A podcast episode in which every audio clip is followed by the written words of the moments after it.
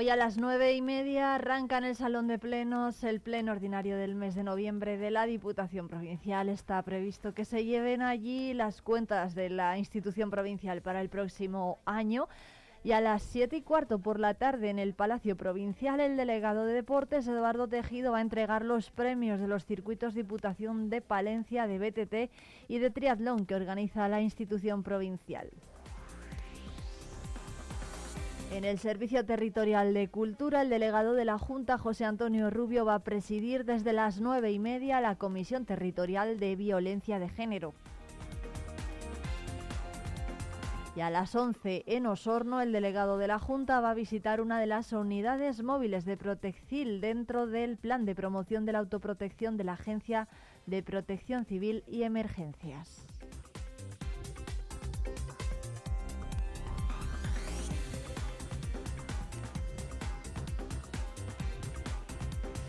Por cierto, que a las 7 de la tarde en el Centro Cultural Miguel de Libes de Valladolid, el delegado de la Junta va a asistir también al acto de entrega de los premios de periodismo Francisco de Cosío. Son las 9 y 6 minutos, enseguida llega ya la información del campo.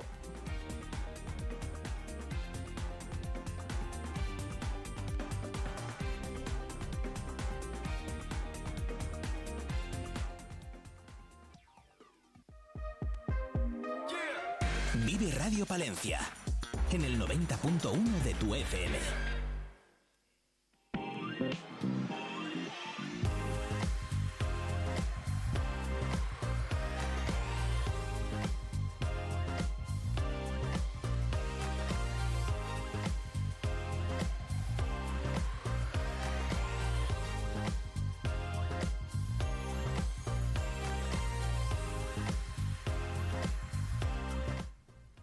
Bueno, una semana más está con nosotros en Vive el Campo Blanca Martín de Tractores y Tacones. ¿Qué tal, Blanca? Buenos días. Hola, buenos días, tracto taconeros. Bueno, muchas gracias.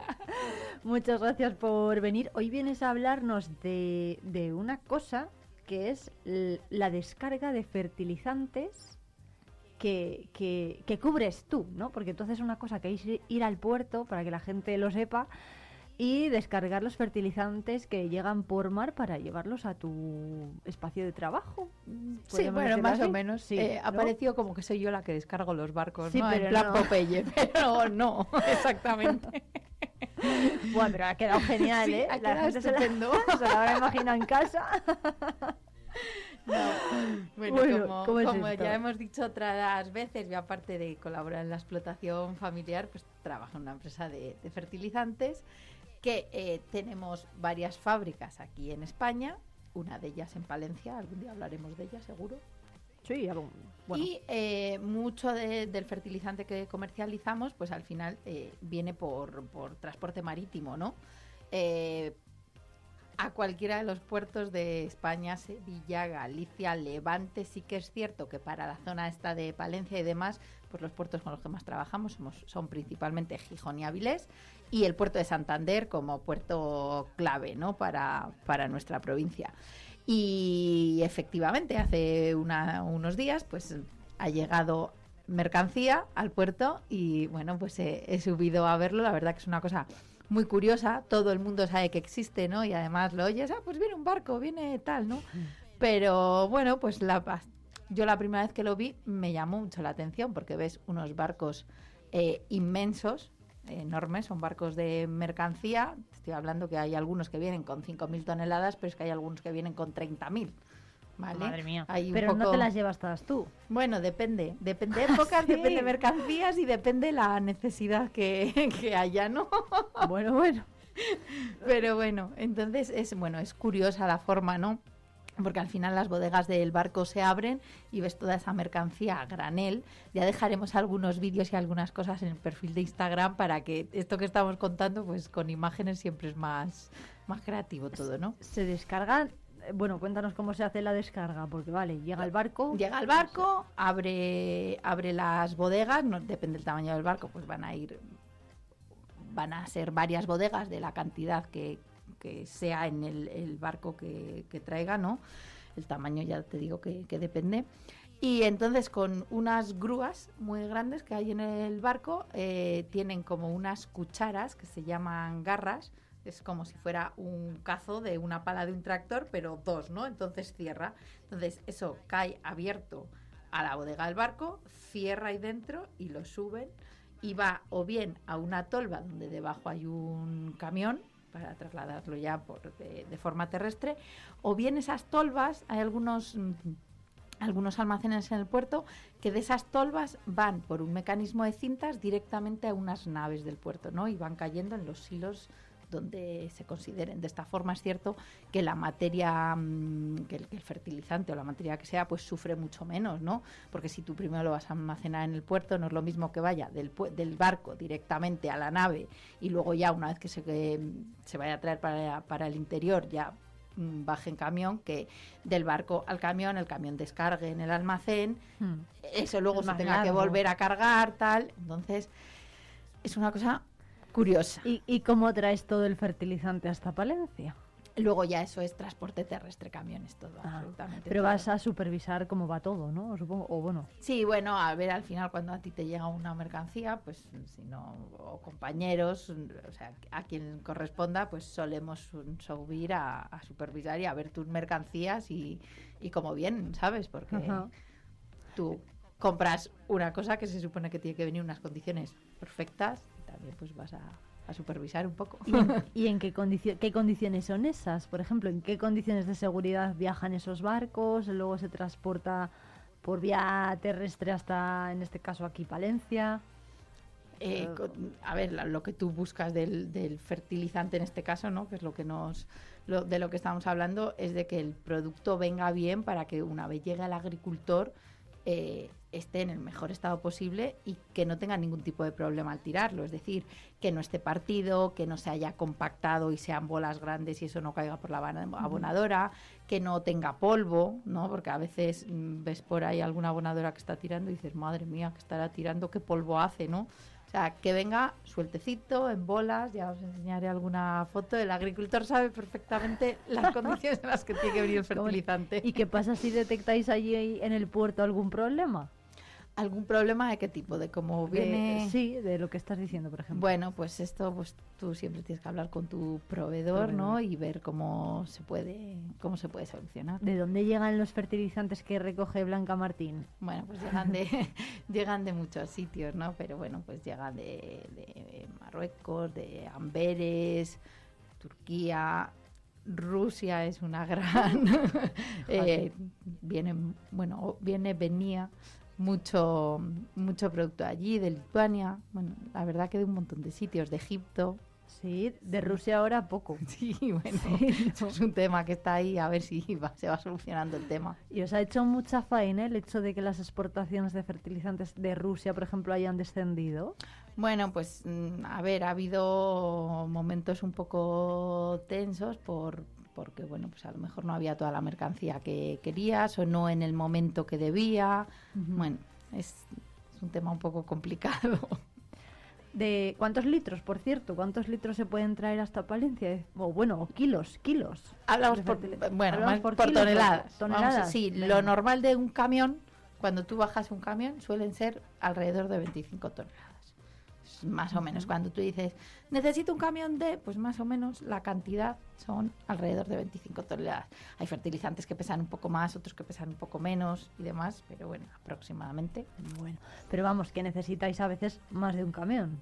No, claro, mucho. Tú imagínate cuando te llega camiones? un barco de, no sé, vamos Claro. a poner una cosa no muy Es que son grande. enormes, ¿eh? Ahora mientras habla- hablaba Blanca, he estado echando un ojo a, a los vídeos que hay por ahí y son enormes Claro, los barcos. Y la grúa, bueno, para que la gente se haga idea, no es como una especie de grúa o una pinza la que... Sí, sí, la la garra es algo así, sí, como si una fuera una, garra. o sea, dos cazos de tractor en forma de pinza, ¿sí? Sí. por decirlo de alguna forma, ¿no? Y para, tras- para, para, para echarlo a la, a la tolva.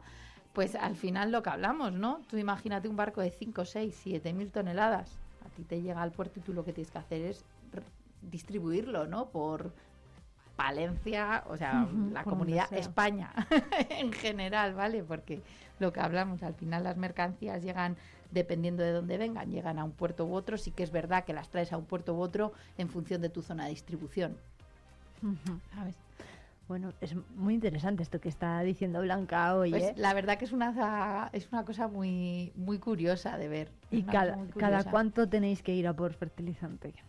Bueno, eso depende un poco de campañas, de al final estás todo el año trayendo, ¿no? Hay épocas donde traes un poco más o un poco menos, pero al final hay, es todo el año porque yo qué sé, ahora estamos utilizando NPKs, ¿no? Dentro de, de poco vamos a empezar con la única aplicación, que la tienes que traer, pero es que el nada, eh, a veces la única aplicación se te junta con el NPK del maíz o con el nitrogenado, no sé qué, al final estás casi todo el año, mm, pues bueno, trayendo y llevando, ¿no? Distribuyendo. y bueno, es verdad que pasa en toda España, ¿no? En todas, en todos los puertos españoles se, se descarga este tipo de mercancía. Sí, sí, sí, Nosotros trabajamos ya, te, pues lo que más trabajamos es Galicia, Gijón, Santander, Levante, Sevilla. En Sevilla es curioso porque mm, al final no entras por mal, entras por río. Y es curioso ver cómo, cómo se descargan los barcos allí. Pero bueno, sí, al final llegan un poco a, todos los sitios. Qué bueno, mira, para que la gente se haga idea, hay una noticia publicada por eh, una página web, por diariodelpuerto.com, que dice, que narra también, ¿no? Cuenta una descarga de un barco, eh, pues una, una, descarga de fertilizante en un barco con una eslora de 177 metros y 26 metros de manga que pues es, enorme. Es que 177 metros de, eslora, yo no sé el Titanic, pero tampoco. Unas cuantas veces, unas cuantas veces más. Bueno, pues eh, Blanca Martín, que muchas gracias como siempre. No hay otra forma de recoger fertilizante, ¿no? Que yendo al puerto. Eh, mm, bueno, lo normal es que de fuera venga por por, por, allí, por, puerto prácticamente todo. Aquí en Palencia, yo no no sé si se sigue haciendo exactamente. A veces también venía algo, antes pues, mucho por ferrocarril, ¿no? Sí. Pero a veces también se, se traía algo, pero bueno, depende de dónde estén. Pero principalmente yo por, por puerto. Y la verdad que es reitero, es una cosa muy curiosa. Así que que se metan el perfil y, vean y vean los vídeos que vamos a subir de las descargas. Eso todavía no están, ¿eh? no, pero, no, luego, luego le subiremos, luego le subiremos. Además, los, los seguidores fieles de Tractores y Tacones seguro que lo han visto ya porque lo has puesto más veces. Sí, porque ya lo hemos lo hemos subido alguna que alguna que otra vez. Qué bien. Bueno, pues Blanca Martín, como siempre, muchas gracias por venirte a Vive el Campo. Y ya saben los tractotaconeros que te pueden encontrar en, en Instagram. Eso es, ahí nos vemos. Muchas gracias.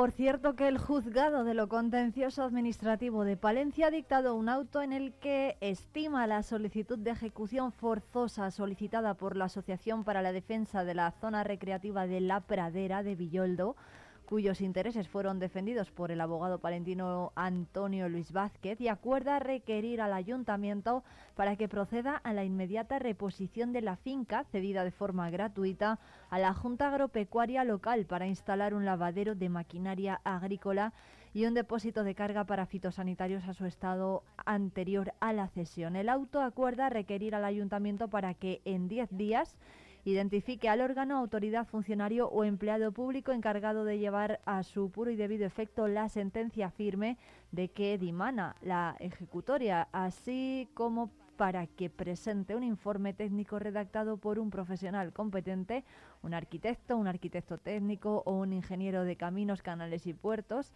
donde quede expuesta la situación anterior de la pradera de Villoldo, describiendo el estado de dicha parcela antes de los acuerdos plenarios de 2017 que se dejaron sin efecto. En el auto judicial se advierte al Ayuntamiento de Villoldo de que una vez verificado el cumplimiento de los requerimientos anteriores y se ha emitido el informe técnico recabado, se impondrán multas coercitivas mensuales hasta que el consistorio proceda a la inmediata reposición de la finca cedida a su estado anterior a la cesión. Contra este auto cabe la posibilidad de presentar recurso ante la Sala de lo Contencioso Administrativo del Tribunal Superior de Justicia de Castilla y León. Y además recuerden que hoy con Diario Palentino se publica el suplemento Cultum, el suplemento de agricultura y ganadería del eh, grupo Promecal y además hoy con Diario Palentino tenemos el suplemento Palencia Sostenible, 24 páginas que muestran todo el potencial que se está llevando a cabo en las, en las empresas palentinas para cumplir con los objetivos de desarrollo sostenible y garantizar la eficiencia energética o el respeto al medio ambiente.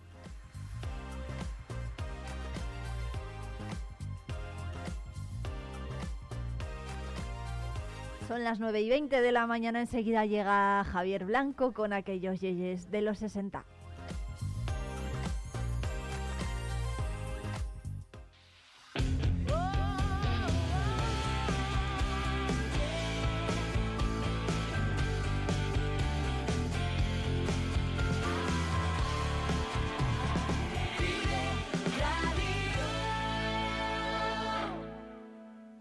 Agricultor, ganadero. Asaja Palencia te ofrece información, formación y asesoramiento y defiende tu sector. Visita nuestras oficinas y asajapalencia.com. En Vive Radio escuchamos lo que pasa a nuestro alrededor y te lo contamos. Para informarte. Para entretenerte. Para emocionarte. Con las voces más locales y los protagonistas más cercanos. Vive tu ciudad, tu provincia. Vive su cultura, su música, su actualidad, su deporte, sus gentes. Vive lo tuyo. Vive tu radio. Vive Radio. Palencia. 90.1.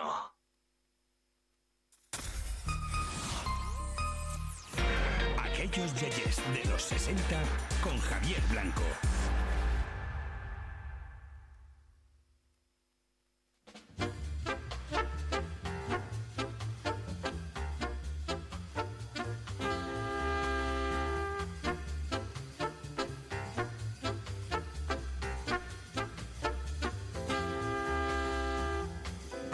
Está aquí Javier Blanco para traernos un trocito de la música que sonaba en Palencia por los años allá por los años 60. ¿Qué tal, Javier? Buenos días. Muy bien, muy buenos Sí. días. Sí, Oye, sí, contento, satisfecho. ¿Por de- qué? ¿Por qué estás satisfecho Pues por esta eso, por, semana? por estar aquí con los ¿Sí? yeyes de los 60 y con más gente. Eh, A mí me has, me has traído unos temas hoy Sí. Que- Y un invitado. y un invitado, pero pero pero antes me has pedido que te ponga un tema. Sí, sí, dale. ¿no? Venga, es este, Suelta. ¿no? Creo. When the night has gone, the land is dark. Juan José Gómez Willy, muy buenos días. Buenos días, Javier. ¿Ves, eh? ¿Ves cómo venimos? Eh, Porque, porque tenemos satisfacción, sí, sí, sí, de, de tener a, a los amigos aquí y a los, a los músicos de entonces.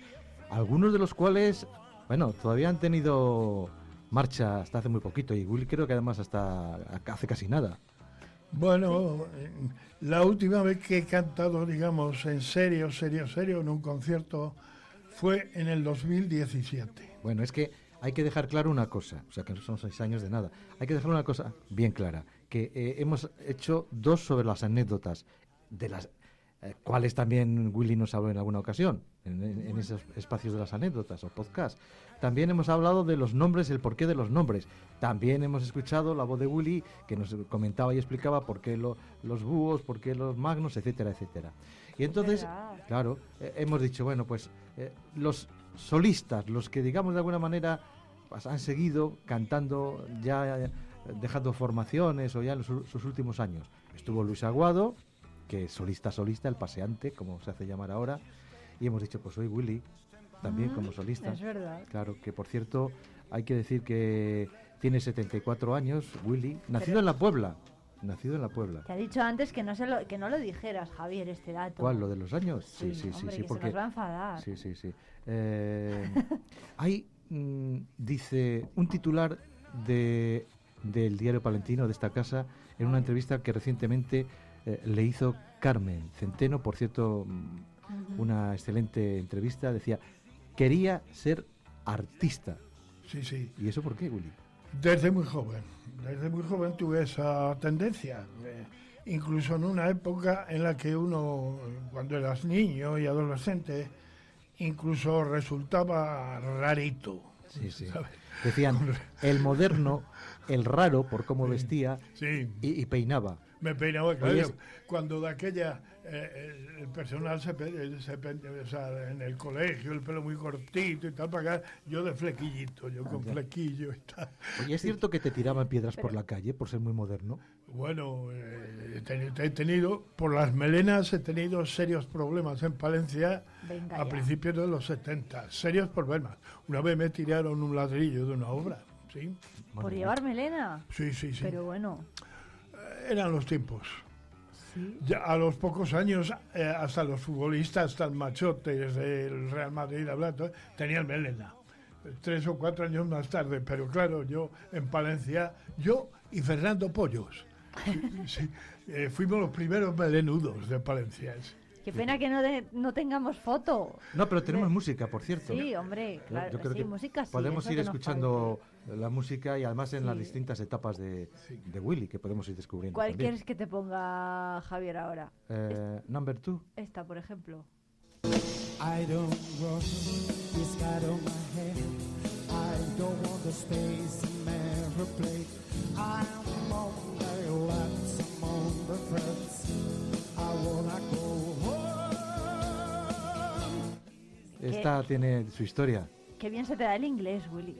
Tiene su historia esta Eh, canción, ¿verdad? Sí, porque ¿cuál es? Pues porque tú me has escuchado en alguna ocasión hablar de aquellos 20 años como un evento musical aquí en Palencia que, que fue histórico. Muy emotivo. Bueno, muy pues este, este tema está extraído precisamente de ese concierto.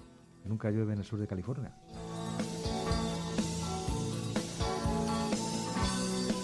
Bueno, recordadnos qué pasó en ese concierto, Willy.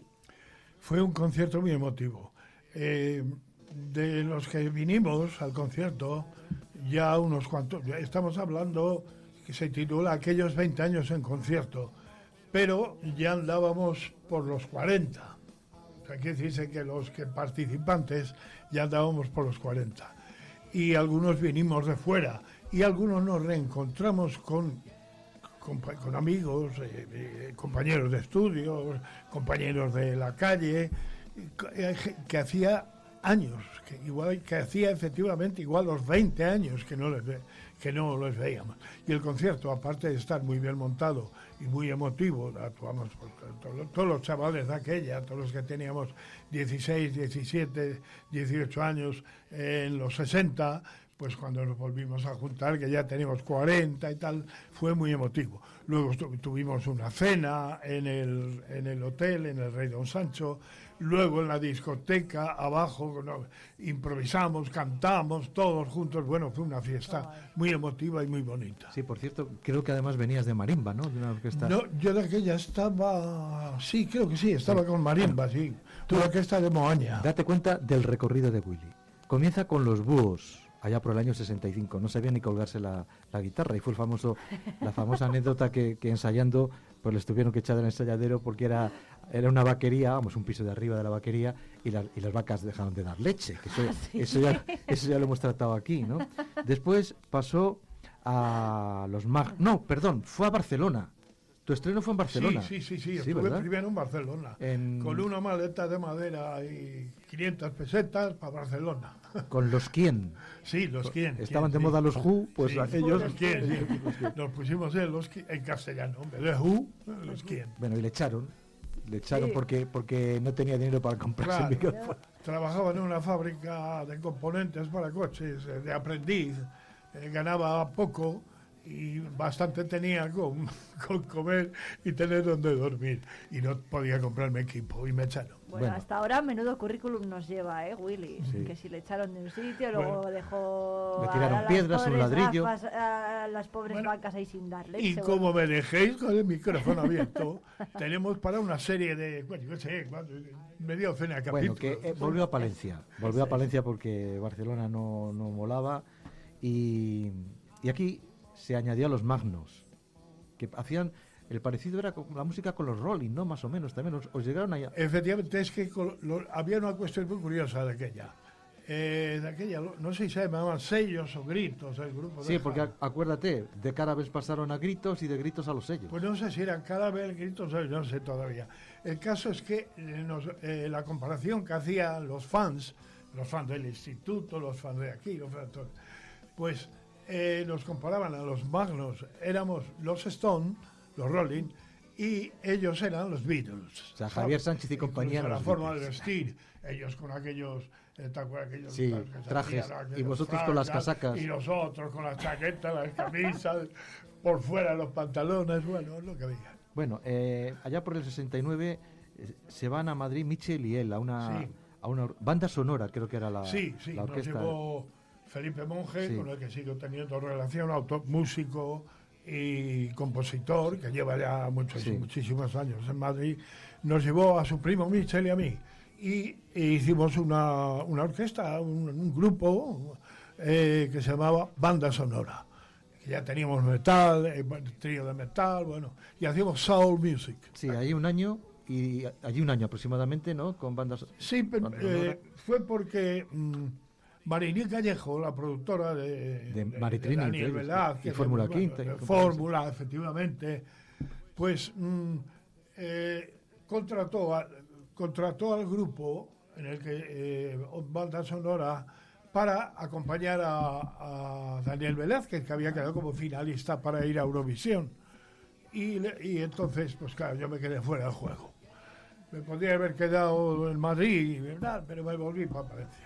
Oye, no me digas que es cierto que te, te, te dejaban estar en la banda si hacías eh, la labor de un poco de staff, ¿no? De pipa. sí, claro, sí, de sí, pipa. sí. ¿Qué es eso de pipa? Ah, pues ya sabes. De- el A staff, ver. o sea, staff. cargar los encargado. montar. eh, eh, Ajá.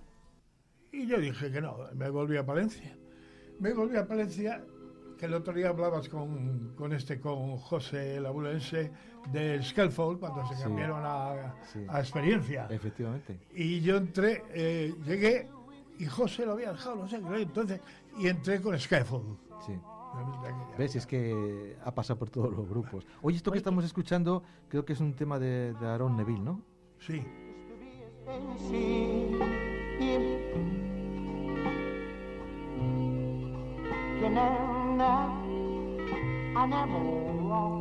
Oye, había, había juventud ¿eh? en la voz, ¿eh? Ostras, Irene. ya te digo. ¿Te acuerdas lo que dijo el otro día cuando estuvo aquí Luis Aguado? Que no se reconocía ni él. ¿Tú te reconoces? Willy. él sí. Sí, la reconozco porque, bueno, de vez en cuando lo escucho. Pero efectivamente, la voz, vas engordando la voz. y- Que aunque ese- siempre he tenido, por suerte, una tesitura bastante amplia. ¿eh? O sea, desde abajo hasta arriba, siempre he tenido, una- por suerte, una tesitura bastante amplia. Bueno, Bueno, que va- sepas que no te vas a ir sin cantar de esta sección, así Vale, que... tú, tú- tú mantienes, mantienes ahí el, el crono y nos avisas. Sí, sí, banda, banda sonora, que después eh, fue Efigie, creo, ¿no? Sí, ese fue el DJ de... Estábamos, con- eh, o sea, fuimos a Santander con todo el grupo y nos contrató u- una disco, una sala disco que se llamaba La Riviera, que estaba justo enfrente de la nueva Universidad de Santander. Y nos contrató por un mes o cosas así. Y el DJ, que por cierto era sargento de la Marina, eh, en sus ratos libres iba de DJ, eh, lo dijo, de banda sonora, ya no se llevan esos nombres. Y nos, y nos buscó el nombre de Efigie. Sí. Y salimos en la prensa, en Santander, porque teníamos una pinta de que con cola de caballo, eh, camisas de colores, tal. Bueno, teníamos. Bueno, y entre medias Juan Cinco Almas también. sí, efectivamente. verdad. Sí, sí. Juan Cinco Almas. leído por ahí, sí, es sí, sí, sí. Juan Cinco Almas, Sí. que era, era un grupo castellano-leonés, porque había dos leoneses, Sí. si no recuerdo mal, eh, Willy y, Sí. y uno de Valladolid, Éramos dos palentinos. Crisanto, Crisanto era Crisanto uno, y, y tú, ¿no? Y yo de Palencia. Eso es. Y Gori y Eugenio de, Goy Eugenio de León, de y Tony, el Goer, Sí, el sí, que sí. tenía la Claro, la tienda. de bajista. La tienda, sí. Eso fue eh, después de Scaffold, con los cuales ganamos el, pri- el primer premio Festival de- la canción de, de la galle- de Aguilar de Campo, canción de Anda. Sí. bueno, cantando When a Man Loves a Woman. En- además, en el tono auténtico, ojo, al oro. Y de ahí, experiencia. Poco tiempo, Ah, sí, sí. Poco tiempo, pero con, con experiencia. Vuelta a Madrid después también. Perdona que haga un, in- un inciso. los que usted quiera. Eh, Juan Cinco Almas tuvo la desgracia de que nos cayó por el medio la mini Como otros muchos. y nos partió por el eje. Ya, ya, ya. Pero- y entonces sí, bueno, luego ya pues eso. ¿Y en la mili cuánto tiempo? Por ejemplo, la gente que hacía Isla Mili. Luego, luego, claro, era todo un año perdido Es que sin no hacer eso. música, ¿no? ¿O Porque primero fueron a la mili, primero fueron eh, Gori, eh, Eugenio y Tony. Y Crisanto y yo quedamos aquí. Y casi un año más tarde fuimos Crisanto y yo. O sea que fueron eh, en total, pues mm, casi tres años y no pudimos volver a coger el- Suspicion. Otra, otra canción, Suspicion, que me encanta. Otra canción que me encanta. Someone else when I'm not there. Suspicion torments my heart. Suspicion keep us apart. Suspicion why that to me? Every time you call me tell me should meet tomorrow, I can help but think that you're meeting someone else. Bueno, eh, de ahí a Cocaína, Los Yodis, eh, Babel. Creo que, por cierto, mm, siempre subrayas tu etapa en, en- en Los Yodis. Después a Los Chiquis. Grabasteis un disco, si no me equivoco. Sí, sí. Y mm, en radio también. Willy estuvo, ¿cuántos años? Pues mira, en, en el año, en el 77, yo había llegado a Galicia, a Estrada, en Pontevedra, en el año, digo 77, 85, llegué en el 85. Y en el 87, eh, Martín Parcero, que era director de, de Radio del Noroeste en la delegación de Estrada, me propuso entrar en, la emisora. Sí, sí, sí. Promotor de, de publicidad. Y una cosa y la otra, y el caso es que mm, entré para hacer unas horas en momentos así por ganar un dinero a mayores y me acabé quedando 11 años allí trabajando. Y cantando además en gallego. Sí, Además, ah, sí, sí, eh, tenemos, tenemos la canción en Ahí gallego. quería llegar yo. Ah, yo también. E a coitada entre queixas dicía Xa no mundo non teño a Willy, cántanos algo en gallego y cuéntanos la historia de esta canción. Pues está eh, una canción, en gallo, espera que me mientras te voy contando.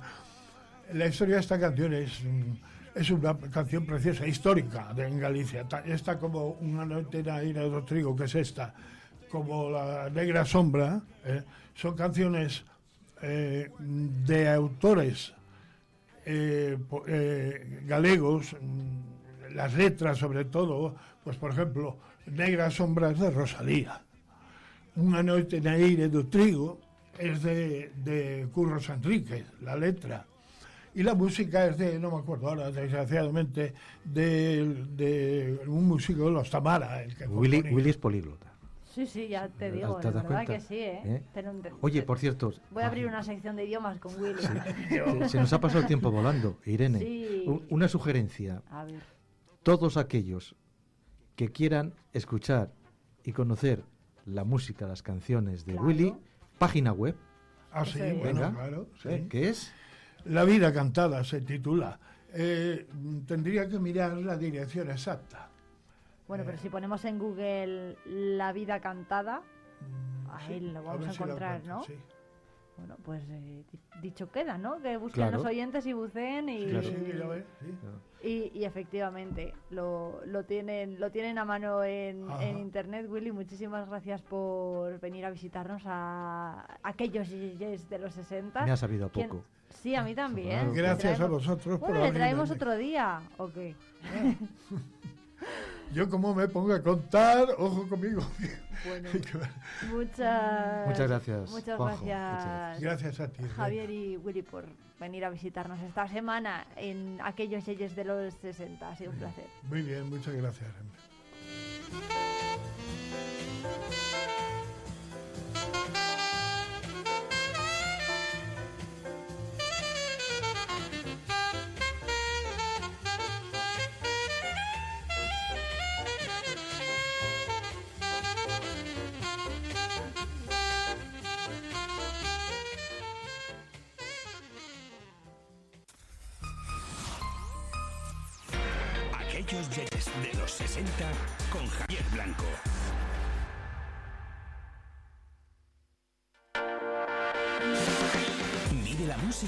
Vive Radio Palencia.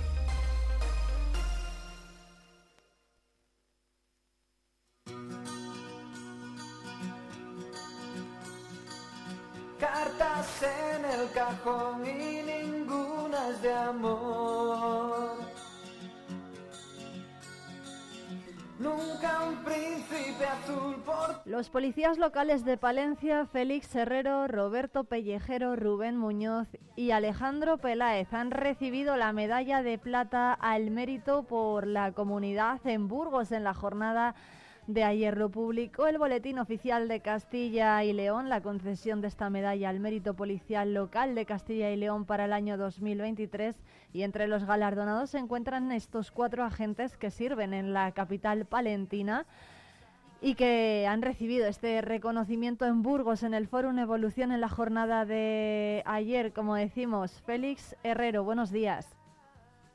Hola, buenos días. Muchas gracias por atendernos. Enhorabuena por ese reconocimiento, este que llega por su atención a varios intentos de suicidio que han tenido lugar en los últimos días, ¿no? ¿Cómo se gestiona todo eso por parte de agentes como ustedes? Sí, primero agradecer a la ciudad de Burgos por el acto y la organización que, que vivimos ayer, un acto muy bonito y muy emocionante y que se agradezca o sea, la unión de todas las policías locales de Castilla y León, que creo que somos muchos policías y, muy importantes en nuestras funciones. la medalla o la gratificación que se me concedió fue por, por, un intento autolítico que se dio en la capital en, en noviembre del año pasado. Eh, recibimos una llamada de que había una persona con las piernas fuera de un balcón con la intención de, precipitarse al vacío y quitarse la vida. Eh, fui con mi compañero, eh, efectivamente fuimos los primeros en llegar y así se encontraba esa persona. Y ah, posteriormente también llegaron otras unidades y intentamos, pues en esos momentos tampoco tenemos una preparación o es algo estipulado que tengamos que hacer. Entonces, pues intentamos contactar con la víctima, eh, hablar con ella, intentar a ver cómo, no sé, nos pusimos, fue en el EFIDE, en el centro de FIDES de, que hay en el barrio del Cristo. Eh, intentamos hablar con, pues, con la directora del centro, con profesores, para ver cuál era el motivo, los problemas de esa persona. Pues al final es un conjunto que tenemos que ir gestionando poco a poco para intentar eh, salvarla. Eh, intentamos hablar con ella, en todo momento decía que como nos acercáramos a ella se quería quitar la vida, o sea que no, que no nos acercásemos. Y son situaciones de bastante tensión. Eh, intentamos poco a poco entre compañeros que estaban abajo en la calle distraerla, mientras eh, yo y mi compañero que intentamos subir por el centro, ir acercándonos sin que ella nos se percatara de nuestra presencia y en un descuido de que los compañeros de la calle la, la hablaban y la distraían, pues fue cuando el momento en el que pudimos agarrarla y, tirarla hacia el balcón y, y ya con los, la ambulancia y, y, demás compañeros pues reducirla y, y negar esa actitud. ¿Qué le dijeron a esta persona para bueno para poder contenerla? Eh, eh, pues eso, pues que le ponga su actitud. Eh, mm, es que es, muy complicado también, porque ¿qué la dices a una persona que quiere quitarse la vida? Tienes que tener mucho cuidado también en el hecho de que la preguntas, ¿sabes? No sé, si los problemas vienen por su familia, igual si la preguntas por su familia, si vive sola, o sea, puede ser que, que la, o sea, su reacción sea de, eh, encontrar esa actitud o puede ser que la ayude o la incites más a hacerla. Entonces es muy complicado todo lo que haces. O sea, creo que son situaciones al final muy complicadas. No tienen un sota caballo y rey. Eh, si, si vas, o sea, en esta situación porque salió bien, pero si no haces nada y se precipita, pues al final la carga tuya personal es como tenía que haber ido. Y si en el momento que vamos se precipita, es como diciendo, y si no hubiera hecho nada, hubiera sido mejor, no se hubiera precipitado. Entonces, es muy complicado. Son intervenciones que es que es el, el momento, el lugar y, y reaccionar. Entonces es muy complicado. No hay nada que te digan, eh, este tiene un protocolo y es así. No, es el mismo lugar y, y, y rezar para que todo salga bien. No, ¿Qué recuerda de, de esa conversación entonces? Porque ocurrió hace un año, ¿no? El 23 de noviembre del año pasado, de 2022.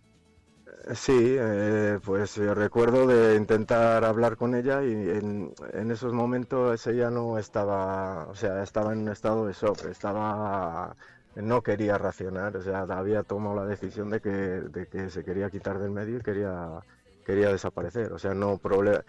Era una, una persona que tenía muchísimos problemas, por lo que nos dijeron en el centro, tanto familiares como eh, psiquiátricos. Entonces no, no quería seguir.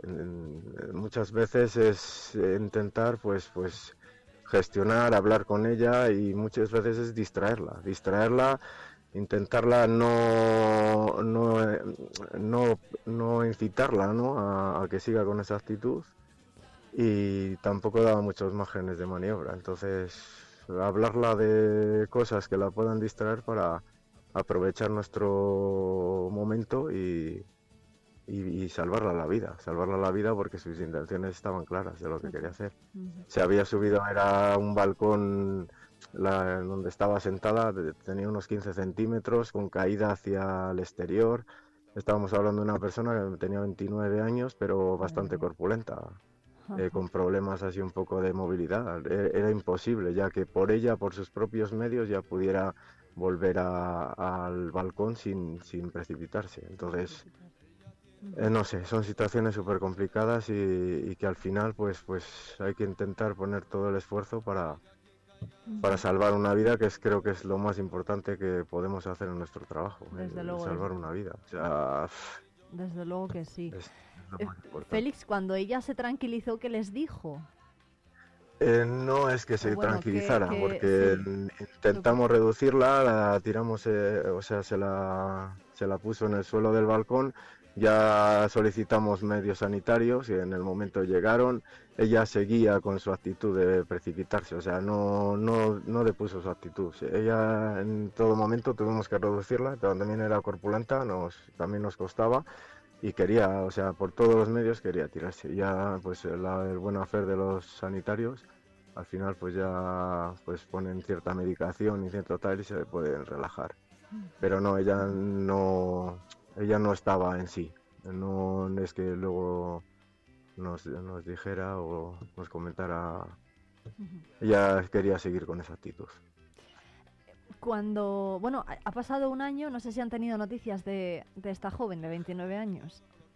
No, No a al final no hemos tenido contacto con ella y no, no hemos tenido más. Al final nuestro trabajo es, la intervención y no hemos tenido ya por más medios. Hombre, nos hubiera gustado hablar con ella y ver cuál era su situación, Pero no, no ha habido esa conexión, no ha habido, no hemos podido comunicarnos con ella. No era de Palencia, era de, de un pueblo de por aquí cercano, entonces es un poco más complicado Más esa complicado. comunicación. Claro, esto lo decía antes, ¿no? Que la carga emocional de una de algo así, si la historia acaba mal, para ustedes es tremenda.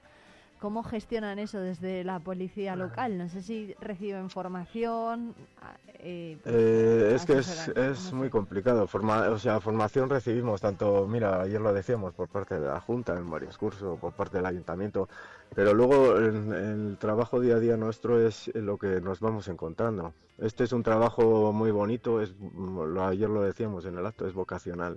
O sea, creo que, bueno, creo que cualquier trabajo es vocacional. Para hacer un trabajo básico lo hace cualquiera.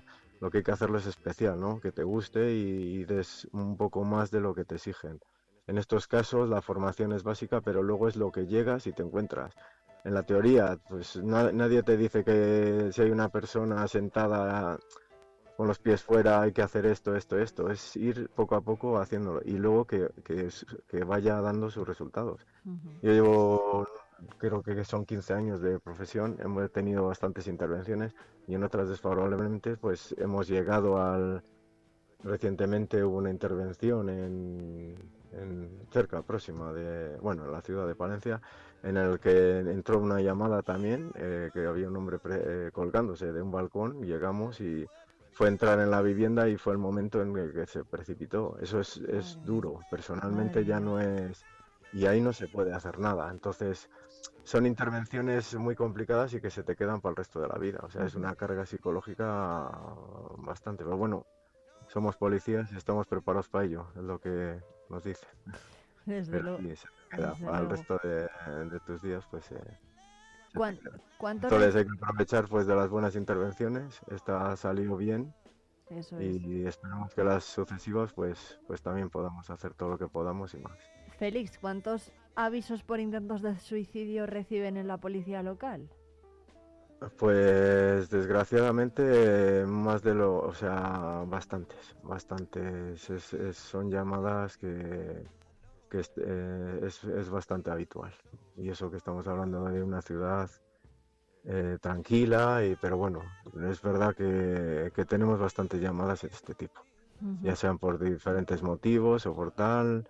En muchas de ellas pues eh, se, se puede solucionar, pero hay, son llamadas muy complicadas. Estamos hablando con gente que quiere perder su vida.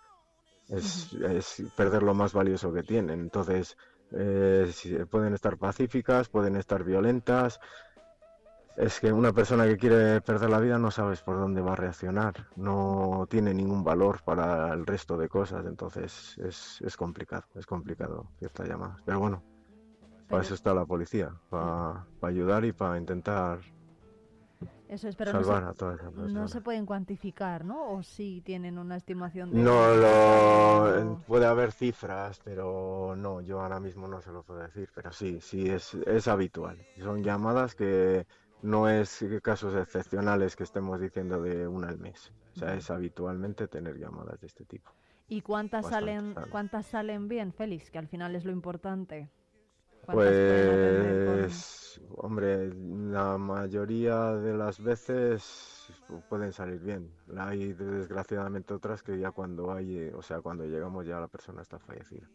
Sí que es verdad que en las que podemos intervenir, pues, pues podemos estar, pero bueno, sí que es verdad que Bueno, son llamadas complicadas, pero sí que es habitual. Por Bueno. desgracia, pues problemas, creo que tenemos muchos. bueno, Félix hay que Herrero, intentar eso es. tirar para arriba. Muchísimas gracias por atendernos. Desde luego que han puesto sobre, sobre la mesa y sobre el escenario del Foro Una Evolución una problemática que, como está diciendo, es habitual y la tenemos aquí todos los días. Así que labores como la suya, desde luego que contribuyen ¿eh? a eh, terminar con esto o por lo menos paliar la, la situación y que pues vidas como la de esta joven de 29 años continúen. Muchísimas gracias y enhorabuena por esa medalla de plata. Gracias a vosotros por, por reconocer nuestro trabajo. Un Muchas abrazo. gracias. Buen día. Hasta luego. Adiós.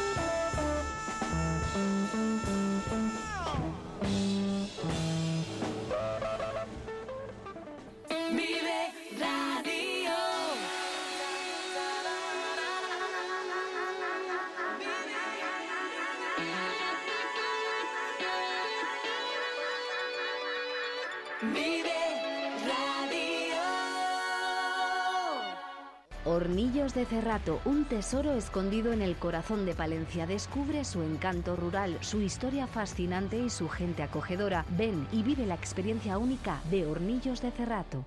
¿Pensando en una nueva escapada? Tenemos un plan perfecto para ti. Ven a Ampudia, descubre la magia de su castillo, la belleza de su colegiata, el encanto de sus calles porticadas o los tesoros que esconden sus museos. Descansa en sus preciosos alojamientos y deleita tu paladar con la rica gastronomía de sus restaurantes. Escápate, ven a Ampudia, te sorprenderá.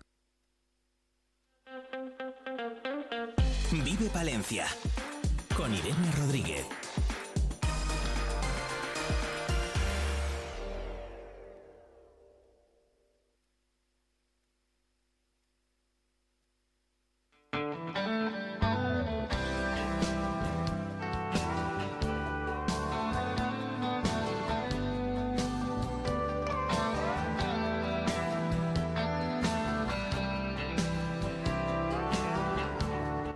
Años lleva la mm, Asociación TDH Palencia organizando sus jornadas anuales. En este caso se van a celebrar el día 2 de diciembre, este sábado, en el Conservatorio de Palencia. José Antonio Hoyos es el presidente. ¿Qué tal? Buenos días. Hola, buenos días, Irene. ¿Qué tal? Muchas gracias, encantados de tenerles por aquí una vez más. Además, este año el foco se va a poner sobre las relaciones afectivas, ¿no? Familiares y de amigos. Exacto, desde la asociación, en las ya muchas jornadas que hemos organizado, eh, hemos tratado muchas veces el TDAH pues, en su relación con los padres, con los colegios, con los profesionales, pero quizá nos hemos no olvidado, pero sí tratado menos lo que es el entorno cercano de la persona que, tiene TDAH, ¿no? Y hablamos pues de las parejas, hablamos de los hermanos, hablamos de los compañeros y, y de los amigos de, de los niños o de los adolescentes o adultos con TDAH. Ellos también tienen algo que aportar en este tema. ¿Qué es lo que pueden aportar precisamente ellos a, a una persona con TDAH? Pues sobre todo cercanía, comprensión, comprensión, eh, convertirse en los mejores aliados, decimos nosotros. Cuando el entorno de la persona que tiene TDAH sabe de las limitaciones de esa persona, de las dificultades que están vinculadas a su trastorno, pues desde luego puede llevarse las relaciones mucho mejor. Particularmente nos preocupa mucho el tema de la pareja, porque eh, hay muchísima evidencia científica que habla de lo- la- el incremento del riesgo de ruptura en las relaciones matrimoniales, en las relaciones de, pareja, cuando una, uno de los miembros de la pareja pues tiene TDAH. ¿no? Entonces, eh, es bueno que la pareja sepa cuáles son las dificultades y cómo puede ayudar a su, a su pareja, ¿no? Para que tiene TDAH, para, para hacerle, digamos, más fácil la vida y la relación. ¿Cómo, se, cómo, ¿Cómo puede una pareja de alguien que tiene TDAH eh, pues ayudarle? Pues lo fundamental es la psicoeducación. Es decir, lo fundamental es eh, formarse en el, en el tema, ¿no? Leer libros, eh, apoyarse en la opinión de profesionales que entienden del trastorno. La formación es lo fundamental. La formación para conocer y después de conocer para actuar y por tanto para mejorar las relaciones. El clima familiar es muy muy importante y queremos evitar rupturas y problemas en ese sentido. ¿En qué? Bueno, va, va a haber diferentes profesionales, ¿no? Va a Sí. estar Manuel Velasco, por ejemplo, el día 2 en el conservatorio. ¿Por qué es importante esta figura, la de Pues, Manuel Velasco? Manuel? Velasco es un gran profesional, es un gran maestro, es premio Internet del año 2000 2023, es una persona muy, muy, muy innovadora, muy conocida en los ámbitos educativos y Manuel Velasco va a hablar de, precisamente de las relaciones entre compañeros de, de cole, las relaciones en los patios escolares, en las clases. Manuel Velasco es una figura de referencia en el, en el ámbito en el ámbito educativo y bueno con un título muy sugerente no del efecto purpurina en educación Mm, que seguro que a mucha gente le llama la atención. Manuel ¿Qué es el- Velasco ¿Qué es el efecto purpurina, por cierto? bueno pues el efecto purpurina él lo llama a esa idea de que cuando uno abre el frasco de purpurina para decorar cualquier cosa, ya es imposible sujetar. La purpurina tiene como vida propia que se expande, ¿no? Entonces él habla que la innovación es como la purpurina, que una vez que tú destapas el tarro de la innovación en los colegios, la innovación en la educación, ya ese efecto ya no se puede parar. Él lo que quiere buscar es ese, ese efecto, como el efecto purpurina, de extender la innovación eh, en, en los coles, en, en el- la relación diaria de los maestros y con sus alumnos, y lo llama de esa manera tan sugerente de efecto purpurina. Qué casualidad. Sí, Qué- sí, qué- es qué muy gracioso. curioso. Y luego habla un tema muy que para mí es muy muy importante, ¿no? Porque últimamente en educación la innovación va muy asociada a las nuevas tecnologías, ¿no? A las TIC, a las tecnologías de la información y la comunicación. Pero él habla de otras TIC diferentes. Habla de ternura, habla de interés y habla de cariño como herramientas básicas para esas relaciones eh, en el ámbito escolar. Las nuevas TIC que dice él, ¿no? Claro. Eh. ternura, interés y cariño. Qué bueno las iniciales, ¿no? Es O sea fantástico, la verdad que sí. verdad Es que un sí. gran, es un gran profesional, iba a decir un gran tipo, pero bueno, estamos, estamos aquí en, en la radio, ¿no? Es un gran profesional y estoy muy contento de que esté en Palencia y vamos, yo espero que, que cause sensación. ¿Hay más casos de acoso en los colegios hacia gente que tiene TDAH, hacia alumnos que tienen TDAH? Sí, pero se, se dan las dos circunstancias. Se da el niño con TDAH que es acosado por sentirse diferente y porque los demás no le entienden. Esa es una opción, pero también hay otra opción que yo no quiero olvidar. Y es que el TDAH, sobre todo cuando tiene la componente más hiperactiva, disruptiva, a veces también se convierte en acosador. Entonces, yo no quiero olvidar esa segunda faceta tampoco. Entonces, eh, por eso es tan importante el mejorar las relaciones en, en- en los centros escolares, ¿no? Para evitar las situaciones de acoso, de sentirse acosado o de acosar, las dos cosas. Los eh, padres que tienen niños con, con TDAH están, bueno, están, o sea, tienen herramientas suficientes formativas para educarlos. Nunca se tienen las herramientas por ¿no? norma de entrada. Las herramientas hay que buscarlas, hay que adquirirlas, ¿no? ¿Cómo adquirimos las herramientas? Pues con la formación. Primero con la información y luego con la formación. Por eso es tan importante, creo, la labor que hacemos desde las asociaciones en el sentido de formar, formar a las familias formar a los padres, a los progenitores, a los abuelos. Me encanta porque tenemos varios abuelos en la asociación muy preocupados que van a formarse para ver cómo ayudar mejor a sus nietos. Es fantástico eh, la labor de los abuelos. Nunca, nunca valoraremos lo suficiente lo que están haciendo esta generación nuestra, ¿no? De los abuelos. Realmente es así. Y entonces la base, la búsqueda de esas herramientas pasa por la formación, la psicoeducación que decimos nosotros, ¿no? Cuando un padre está formado, cuando un padre conoce bien el trastorno, ese padre eh, puede abordarlo mejor, puede mejorar las relaciones con sus, con sus hijos y, y, desde luego todo fluye mejor. Bueno, pues José Antonio Hoyos, presidente de la Asociación TDAH Palencia, muchísimas gracias por venir a contarnos todo esto. Les emplazamos a los oyentes a que visiten las jornadas porque están abiertas al público. Sí, eh, sí, pero he de decir que nosotros nos gusta que se inscriban primero por saber un poquito cómo está la situación. La verdad que estamos muy contentos. Llevamos más de 250 inscripciones ya para la jornada.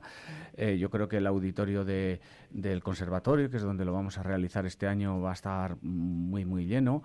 Y bueno, pues nos gusta saber previamente. También tenemos muchísima gente que viene de fuera de Palencia. En torno al 20% de los asistentes serán personas de fuera de Palencia que van a dedicar también, pues seguro, con total seguridad, a, a pasar el fin de semana por nuestra ciudad y por nuestra provincia. Y desde la asociación estamos muy, muy satisfechos con el desarrollo de la jornada. Bueno, pues lo dicho, ¿eh? José Antonio Hoyos, ¿cómo puede inscribirse la gente? La gente se puede inscribir visitando nuestra página web y rellenando el formulario que hay en la parte derecha. Es un formulario muy simple y luego, pues al cabo de un par de días reciben la, la notificación de que efectivamente que están inscritos. Es gratuita, por supuesto, y puede asistir cualquiera. Además, valoro muchísimo que hay muchísimas, muchísimos de los asistentes son del ámbito educativo, maestros, profesores, eh, orientadores y bueno, para mí eso mm, lo valoramos desde la asociación mucho. Bueno, pues muchas gracias, José Antonio Hoyos, presidente de la Asociación TDH Palencia. Repetimos esas jornadas el día 2 en el Conservatorio a partir de las 9 de la mañana. Muchas gracias. Sí, a partir de las 9 y cuarto la inauguración, 9 y media la primera ponencia. Son las 10.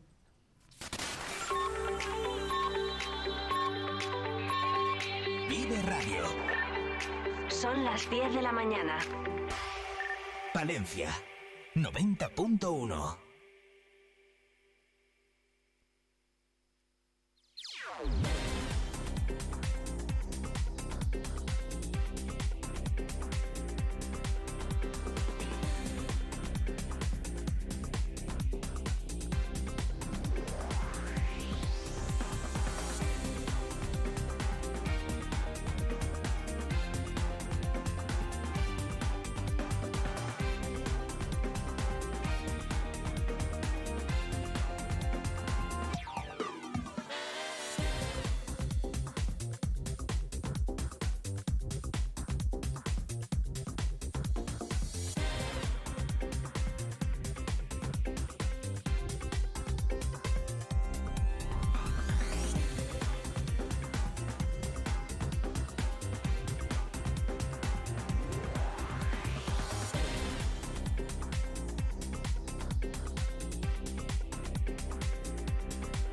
La estación de servicio El Pastor de la red de estaciones Avia, ubicada en la avenida de Andalucía número 180, esquina con la carretera de Magadles, ofrece el precio actual de sus carburantes en Vive Radio Palencia.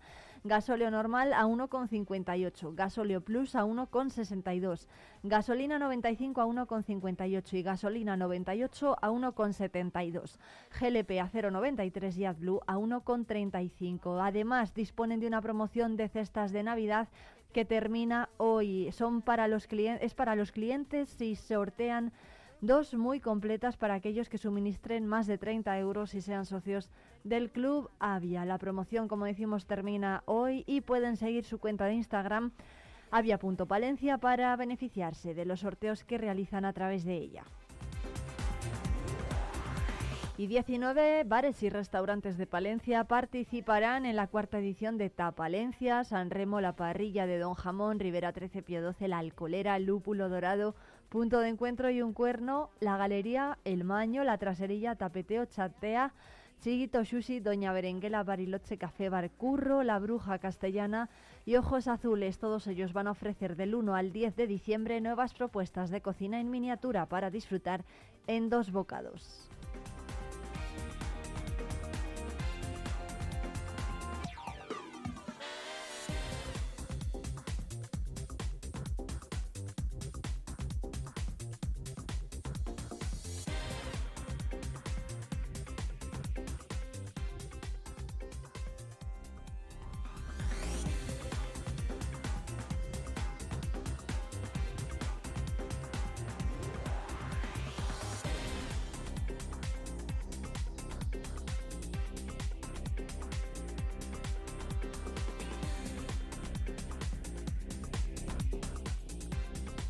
Continúa el pleno ordinario del mes de noviembre en la Diputación de Palencia. En el orden del día está prevista una declaración institucional con motivo del Día Internacional de la Eliminación de la Violencia contra la Mujer. Y también otra declaración institucional con motivo del Día Internacional de la Infancia.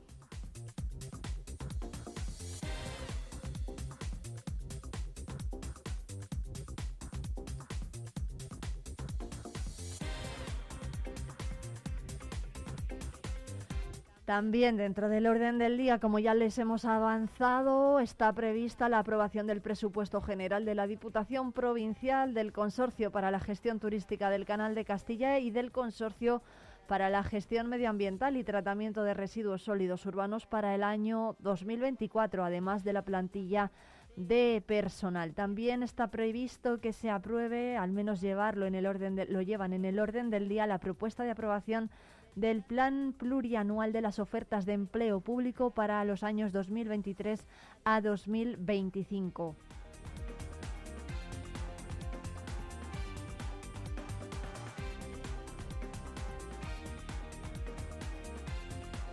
Y en materia de Hacienda, Cuentas Personal y Presidencia, también eh, se lleva una proposición presentada por el Grupo Popular en defensa de la Constitución española, la igualdad de los españoles y el respeto al Estado de Derecho y a la democracia. Por parte del Grupo Socialista presentan una proposición para que la Diputación de Palencia concurra a la convocatoria de subvenciones para proyectos de mejora de la eficiencia del ciclo urbano del agua. Y son las 18 minutos, enseguida nos vamos de ruta por la provincia.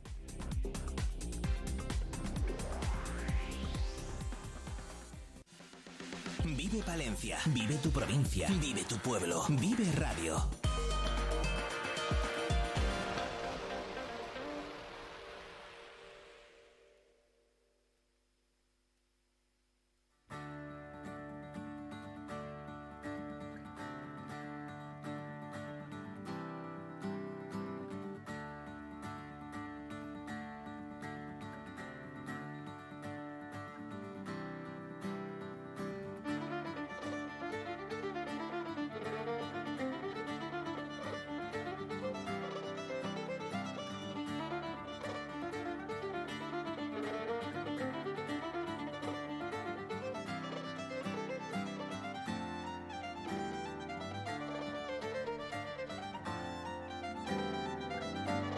En las cabañas de Castilla, una pequeña localidad perteneciente al municipio de Osorno, se encuentra el CID Canal de Castilla Sirgas Peregrinas. Hoy en nuestra ruta por la provincia lo vamos a conocer un poco más de cerca de la mano de su presidente, Luis González. Buenos días. Buenos días. Muchas gracias Luis por atendernos. Bueno, ¿qué nos vamos a encontrar lo primero si nos acercamos por allí hasta las cabañas de Castilla y preguntamos por este centro de iniciativas turísticas? Bueno, pues lo que vais a encontrar aquí pues es toda la bueno, no, no- no- mm, digamos nuestro nuestro entorno, ¿no? Lo primero que vais a encontrar, nuestro entorno natural y nuestro entorno arquitectónico. Eh, nosotros pertenecemos a Osorno la Mayor ¿eh? y como tal pues pues somos partícipes de- de- del municipio. Entonces eh, tenemos desde el castillo que hay en las cabañas, a- un castillo del siglo XV, a bueno el entorno del, del ramal norte del Canal de Castilla. Ujú. ¿Qué, mm, ¿Cómo funciona un centro de iniciativas turísticas? ¿Qué tipo de servicios ofrecen al visitante? Bueno, un centro de iniciativas turísticas es una asociación formada por, por gente de- del territorio, eh, básicamente para promover promover el, el- promover y fomentar el turismo en, en la zona donde está impl- implantado el, el CIT. En nuestro caso, pues eh, somos nuevos, somos los últimos de la provincia de Palencia, el último CIT. Con nosotros somos 11, me parece, y somos de, de este mismo año. Eh, nuestra motivación es un poco poner en valor todos los recursos turísticos que tenemos por nuestra zona, que no son pocos, pero a veces em, si no los pones en valor, pues digamos que, que se quedan un poco desvanecidos, ¿no?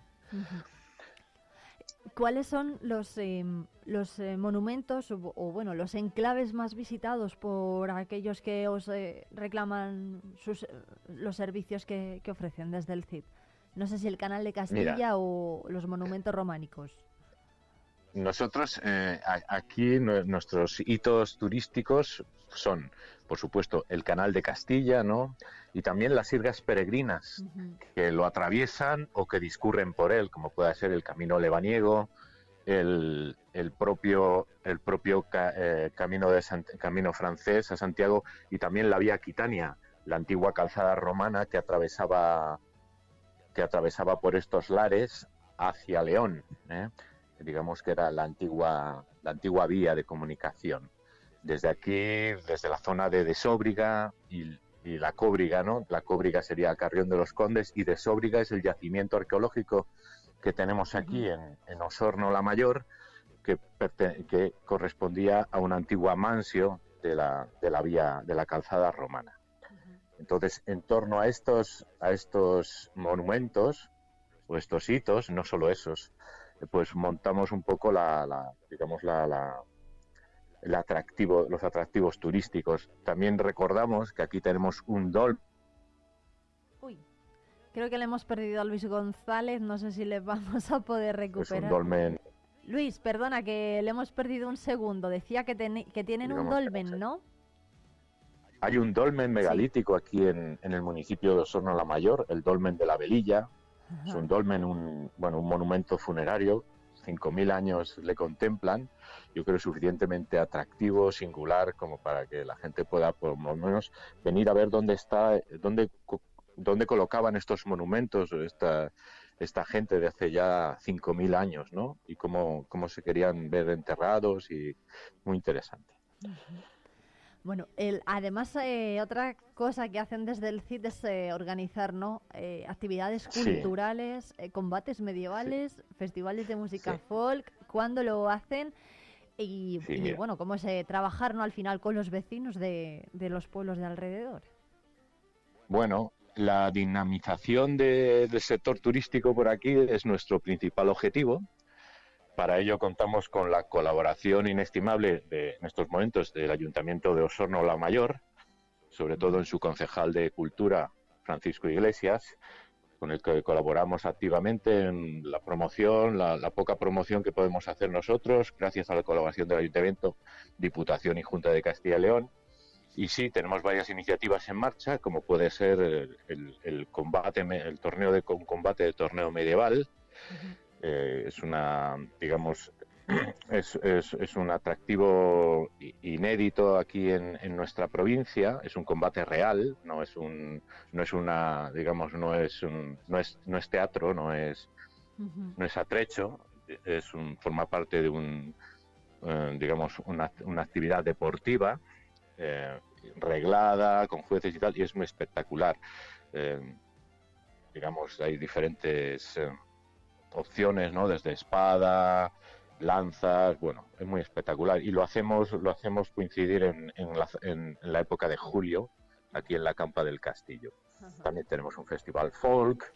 Eso bueno, es. hacemos eh, diversas iniciativas. El Festival Folk es el Festival de la Ladra, ¿no? Que se ha realizado por primera Sí. vez este año. ¿Qué tal fue lo primero? Y bueno, habrá segunda, eh, segunda edición, supongo. Y bueno, cuéntenos un poco cómo fue organizarlo y qué tal, eh, cómo se quedó el público, sobre todo. Bueno, pues eh, yo creo que le- bastante contentos. eh, otra- eh, digamos, los artistas fueron eh, de mucha calidad, con un público muy, muy seguidor. Gente, vino gente de, pues de, de toda la comunidad y de fuera de la comunidad. Eh, estamos bastante contentos con, con, digamos, con, con la experiencia y por supuesto que el año que viene pues, pues volveremos a, a traer este festival con otros artistas y demás para, para aquí, para la zona. Luis, ¿qué significa la ladra? ¿Por qué han elegido ese nombre para el festival? Pues mira, es otro de los recursos turísticos que creemos que tenemos en la zona. Más allá de los recursos, de los recursos patri- patrimoniales o los recursos históricos mm, que tenemos, eh, están los recursos naturales, la naturaleza. Y esta es una zona totalmente, bueno, pues cada vez más salvaje, ¿no? Eh, Cada vez más, pues desafortunadamente o afortunadamente, depende cómo se mire, pues hay menos gente viviendo por aquí y la naturaleza pues se abre paso. Los corzos por aquí pues supongo que como en la gran mayoría de la provincia pues ahora mismo son muchísimos y el corzo tiene una característica que, que no, no, no berrean, ¿no? Como pudiera la gente pensar porque es un cérvido o tal. Los corzos ladran y la ladra es la expresión de la época de celo y el celo de los corzos suele ser en julio, al contrario que sus parientes mayores que es en octubre. Entonces, en, en julio puedes oír los ladridos, que es el, el grito, digamos, la, la- para aparearse, ¿no? La, la llamada de apareamiento, de marcar territorio de los machos, entonces ladran y es un bueno, es un otro recurso turístico para, para acercarse por aquí. Oye, ¿se puede ver esto? También ah, realizan visitas para ver la ladra de los corzos. Y no sé si en Osorno Sí, o por las cabañas se, se, se escucha. Sí, sí, claro, claro. ¿no? Hay, hay, hay algún tipo de, de recurso para hacer rutas, rutas de naturaleza por el entorno y en la época, en julio, pues por supuesto que los corzos, si vas por el campo, pues les oyes, les oyes ladrar. Bueno, pues Luis González, presidente del CID Sirgas eh, Peregrinas eh, Canal de Castilla, muchísimas gracias por atendernos. Desde luego que animamos a que todo el mundo visite este CID, Canal de Castilla Caminos, eh, Canal de Castilla Sirgas Peregrinas, para conocer un poquito mejor esta zona de la provincia, ¿no? ¿Cuánto hace que, que se fundó el Centro de Iniciativas Turísticas? Porque no sé si han cumplido Bueno, un pues- año o, o un poco más. Pues mira, no hemos cumplido el año. No cumplido el año Nosotros tenemos, te- digamos que, que estamos desde finales de enero, de este mismo mes de enero. Bueno, estamos pues eh, nuevos, ¿eh? como dice, con muchas ganas y con, con ganas de seguir eh, eh, creando iniciativas para, para enseñar y compartir pues todo lo que tenemos por aquí. Este año habrá novedades, tenemos unas cosas nuevas previstas. Eh, queremos vincular también a la, zona con, digamos, con, con el con el mundo del vino, aquí en el yacimiento de Sóbriga, en las anteriores campañas de, arqueológicas se descubrieron unas ánforas con, con, con- con vino, o sea, con restos de vino, anteriores a, la- a los romanos. ¿eh? Esto siempre hay que decirlo, es decir, no era vino que venía de Roma o de, o de, la, de la zona del Mediterráneo, era vino producido aquí en la época celta. ¿no? Entonces, a partir de eso queremos, queremos también eh, hacer una pequeña, bueno, dar un pequeño guiño y hacer algo con ese con este bueno. recurso. Bueno, ¿tenemos fecha ya para esas actividades o todavía es pronto? Bueno, la fecha estamos barruntando que sea pues pues en abril, finales de marzo, bueno, cuando estén los vinos de por aquí. Sí. Queremos hacer una pequeña cosa con, con la- los vinos que se producen todavía en las bodegas tradicionales de aquí de- del norte de, de la Tierra de Campos. Bueno, pues dicho queda, nos apuntamos esa actividad para cuando tenga fecha poder hacernos eco también de ella. Luis González, presidente del CID Canal de Castilla Sirgas Peregrinas, muchas gracias. Muchas gracias a vosotros. Un abrazo fuerte.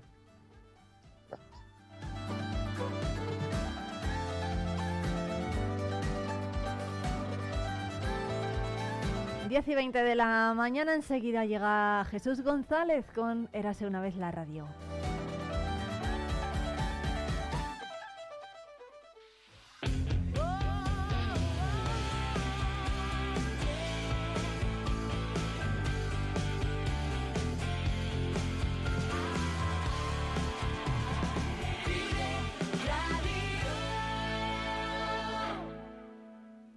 Magia del cine con Cines Ortega y Avenida. Busca tu peli favorita y disfruta a lo grande en nuestras salas totalmente renovadas. Recuerda que los mayores de 65 años los martes tienen entrada a 2 euros. Los miércoles, el día del espectador, podrás hacerlo por 4,50 euros y si quieres celebrar tu cumpleaños con nosotros, disfruta del pack película, palomitas y bebida por 8,95 por persona. La magia del cine te espera en Cines Ortega y Avenida. ¿Te lo vas a perder?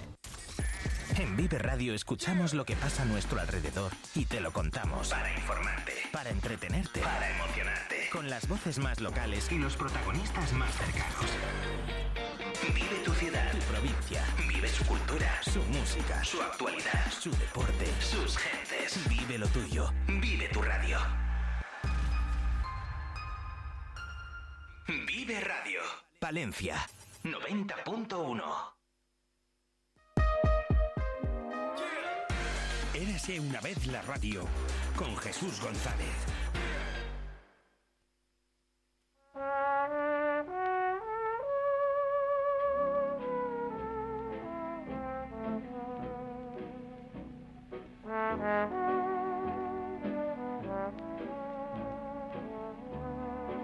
Hola Jesús, ¿qué tal? Buenos días. Muy buenos días, pues por aquí andamos para contar cosas de la radio. Bueno, hoy nos vas a llevar hasta el año 1937. Estamos en plena guerra civil, 1937, efectivamente. Bueno, que no, se, que no se asusten los oyentes, que esto no es la guerra de los mundos. Nosotros No. estamos en 2023, pero en 1937, ¿qué pasó, por ejemplo, a principios, el 19 de enero de ese año? Pues eh, todo el curso del año en España mm, eh, iba mm, relacionado con la guerra civil, los, los ataques que había, pero hubo un, un acontecimiento muy importante de cara a la radio, que es lo nuestro, que fue que el 19 de enero de 1937 se creó por José Millán Astray y Terreros en Salamanca Radio Nacional de España. Es creo que la noticia del año de la radio en el 37. Se, llamaba, se llamó Radio Nacional de España precisamente por el bando nacional. De ahí se heredó el nombre y es un nombre que ahora lo, lo decimos con toda normalidad y viene de ahí. ¿vale? Bueno, em, bueno, ¿cómo fue ese caldo de cultivo de la primera de esa primera emisora? Pues fue, fue parecido a lo que está sucediendo ahora en las guerras actuales. Eh, todas las emisoras del Estado las, las controlaba la República, pero según el bando nacional iba avanzando, iba eh, conquistando mm, lugares, provincias, por decirlo de alguna manera, se iba quedando con esas emisoras. Pero enseguida se dieron cuenta de que se necesitaba una matriz que fuera la que generara las noticias y las que inyectara las noticias en todas las emisoras que iban capturando, por decirlo de alguna manera. Primero se hizo desde Radio Castilla, en Burgos, y ya se vio la necesidad de crear algo un poquito mm, con más entidad. Y fue en Salamanca, precisamente cuando, cuando se creó Radio Nacional, lo que Ujú. hemos contado ahora. Se, se creó en la sede de la Oficina de Prensa y Propaganda, cuyos primeros directores lo fueron también de Radio Nacional de... Se creó un organismo que se llamaba así, Sí. la Oficina de Prensa y Propaganda, que se dedicaba, además de la radio, a, a periódicos, a notas de prensa. Y esos directores fueron los que les tocó dirigir Radio Nacional de España. Y el primer locutor, uno de los primeros locutores, fue el que hablaremos un poquito más adelante, Fernando Fernández de Córdoba, que es muy conocido por el eh, corte que oiremos en el 39 cuando termina la guerra, Ah, ho- hoy no toca hoy no toca Ah, terminar vale. la guerra, y que tenemos muy pocos cortes de él de antes de ese día, porque Radio Nacional de España tenía muy pocos medios y, y no grababan los programas. Anda, pues fíjate, qué pena, ¿no? Ten- no tener ese primer programa. Es una ¿no? pena. Se sabe lo que se dijo, está escrito, los guiones están escritos. El primer director de Radio Nacional de, de España fue Jacinto Miquel Arena, que era periodista, y el primer emisor, la primera máquina que generaba las ondas, era un, un emisor de 20 kilovatios, que ya era una máquina potente, de la marca Telefunken, que fue un regalo de la Alemania nazi al Estado nuevo franquista. ¿Mm? Mm. Curioso. Claro, es que los nazis además sabían mucho de radio. Esto ya... Ellos estaban viviendo un momento de expansión muy fuerte y nosotros estábamos aquí en un momento de distinto, por decirlo de alguna manera. Bueno, a partir de mil- del 14 de junio de 1937, Radio Nacional de España asume las funciones de cabecera de la radio del bando sublevado. Y Claro. Y son los que generan las noticias para las emisoras que, que están dentro de ese ámbito. Y después se reproducirá este mismo, esta misma forma de actuar cuando ya se termine la guerra, porque al final sabéis que solo había un redactor jefe de noticias en toda España y esas noticias se iban traspasando a las provincias y todo el mundo daba la misma noticia, filtrada, en este caso, por el régimen. Bueno, hay una canción. Jesús, ¿qué canción? Todos los días te traigo una canción, Sí, todos la de hoy, ¿cuál es? La de hoy es Hey Go Snow White and the Seven Dwarfs, que cuando la oigamos igual nos suena un poquito más.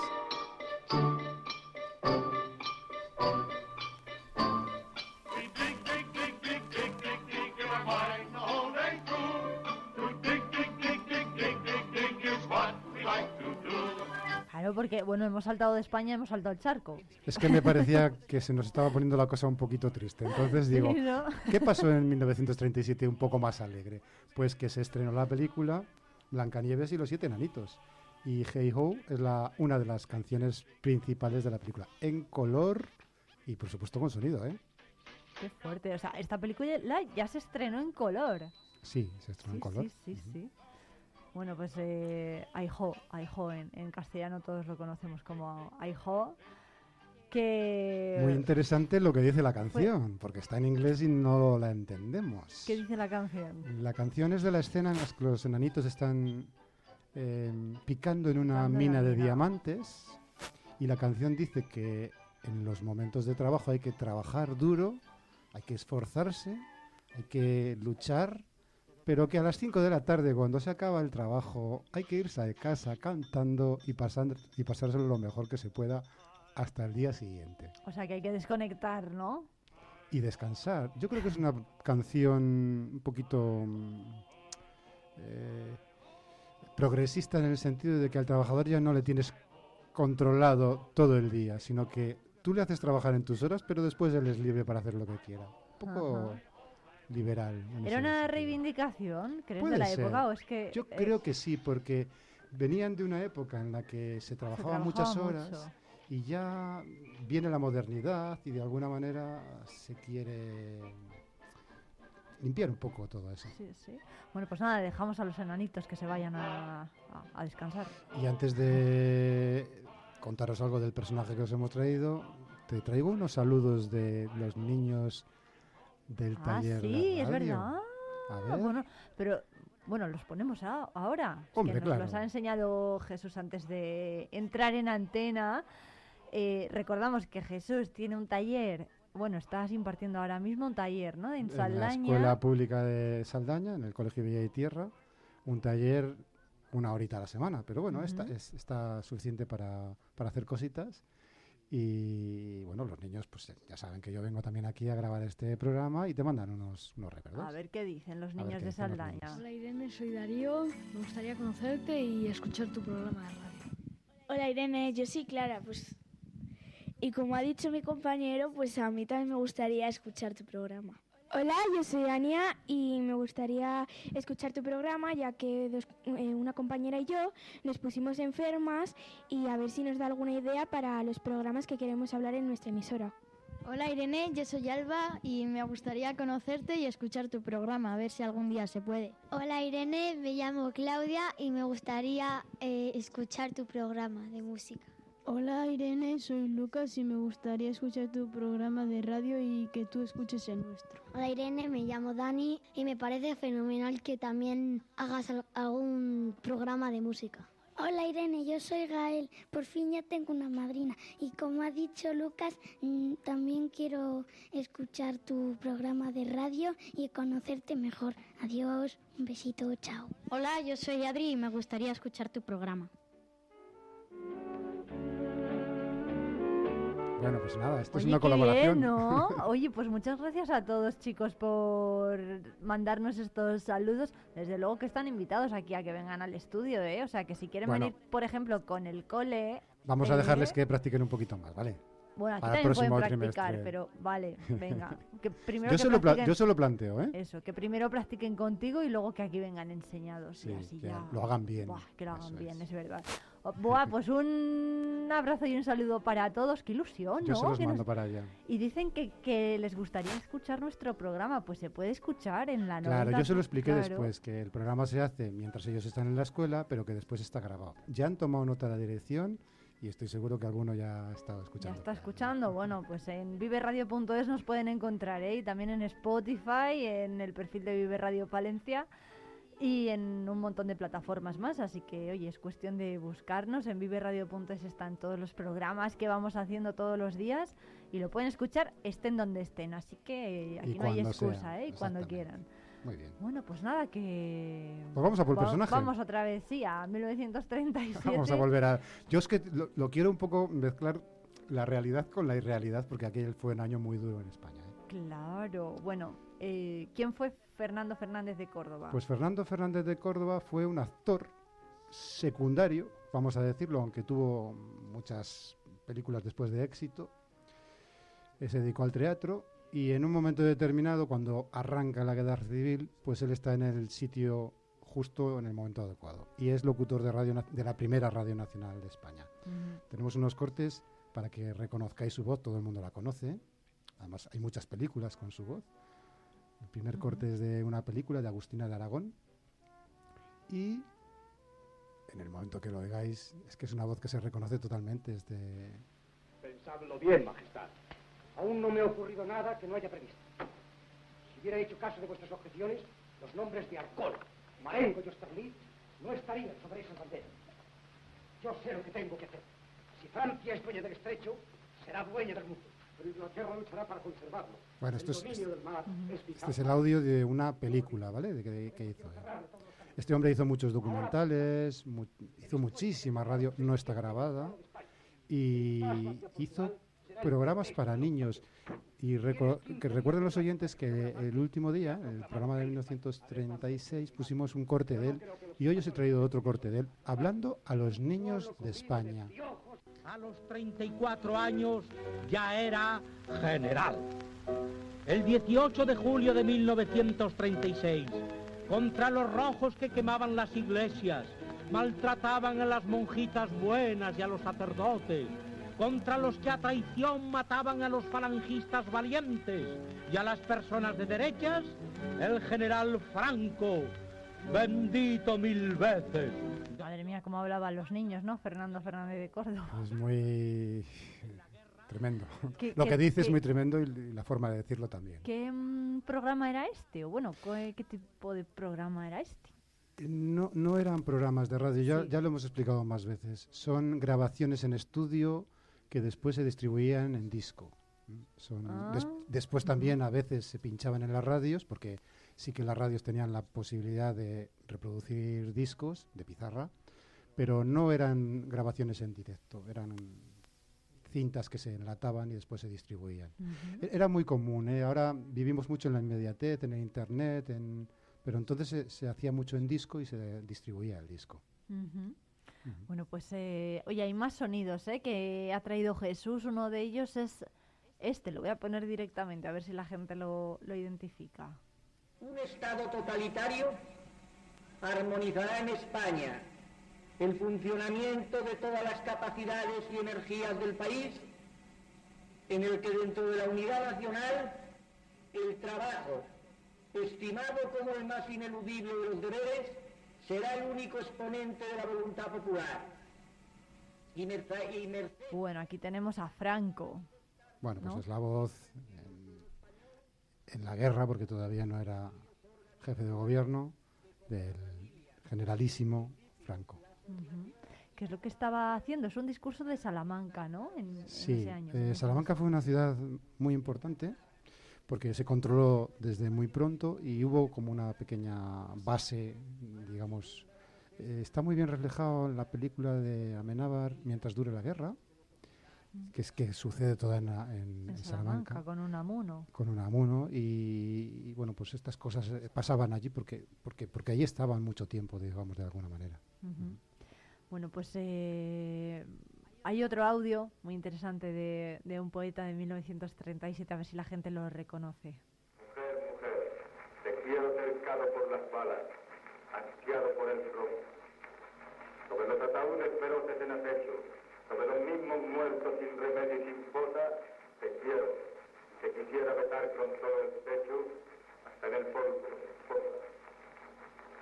Cuando junto a los campos de combate te piensa mi frente que no enfría ni aplaca tu figura, te acercas hacia mí con una boca inmensa de hambrienta dentadura. Escríbeme la lucha. Bueno, vamos a preguntar a los oyentes si reconocen esta voz de este poeta que vivió en 1937, poeta español. De Es la- difícil porque había es muchos. difícil, ¿eh? Es difícil, sí. Es muy bonito el poema, es dedicado a la mujer y es Miguel Hernández, que después pues acabó pues de una forma muy trágica, ¿no? Y bueno, pues son grabaciones, yo creo que oír, oír un poema de Miguel Hernández en la boca de Miguel Hernández, aunque se oiga con ese ruidillo de fondo, creo que es un- una... A mí se me ha mm, puesto el- los pelos de gallina. ¿eh? Sí, no, yo creo que cualquier sonido de cualquier poeta de esta época, de la generación del 27, del 98 incluso, bueno, pues es, pone un poco la piel de gallina, ¿no? Porque siempre los leemos, pero escucharlos era, era otra historia. Vamos a, mm, a escuchar otro sonido, de, en este caso de una política. Pueblo de España en pie, mujeres, defended la vida de vuestros hijos, defended la libertad de vuestros hombres, todos los sacrificios imaginables antes que consentir que triunfen las fuerzas que representan un pasado de opresión, un pasado de tiranía, todos contra la reacción. Fíjate, tú has dicho, fíjate, ¿eh? qué cosa, tú has dicho de una, de una política, una mujer político, y efectivamente ella fue política antes de la guerra y fue política después de la guerra, pero, eh, pe- perdón, después de la dictadura. ¿eh? Sí. Pero los 40 años de la- su vida, em, digamos, laboral, eh, ¿qué fue Dolores Ibarruri? Y esto no lo sabe la gente, y es por lo que es tan famosa. Ella fue locutora de radio. Por eso hay tantos cortes de ella, por eso la gente la recuerda tanto todavía hoy de hoy.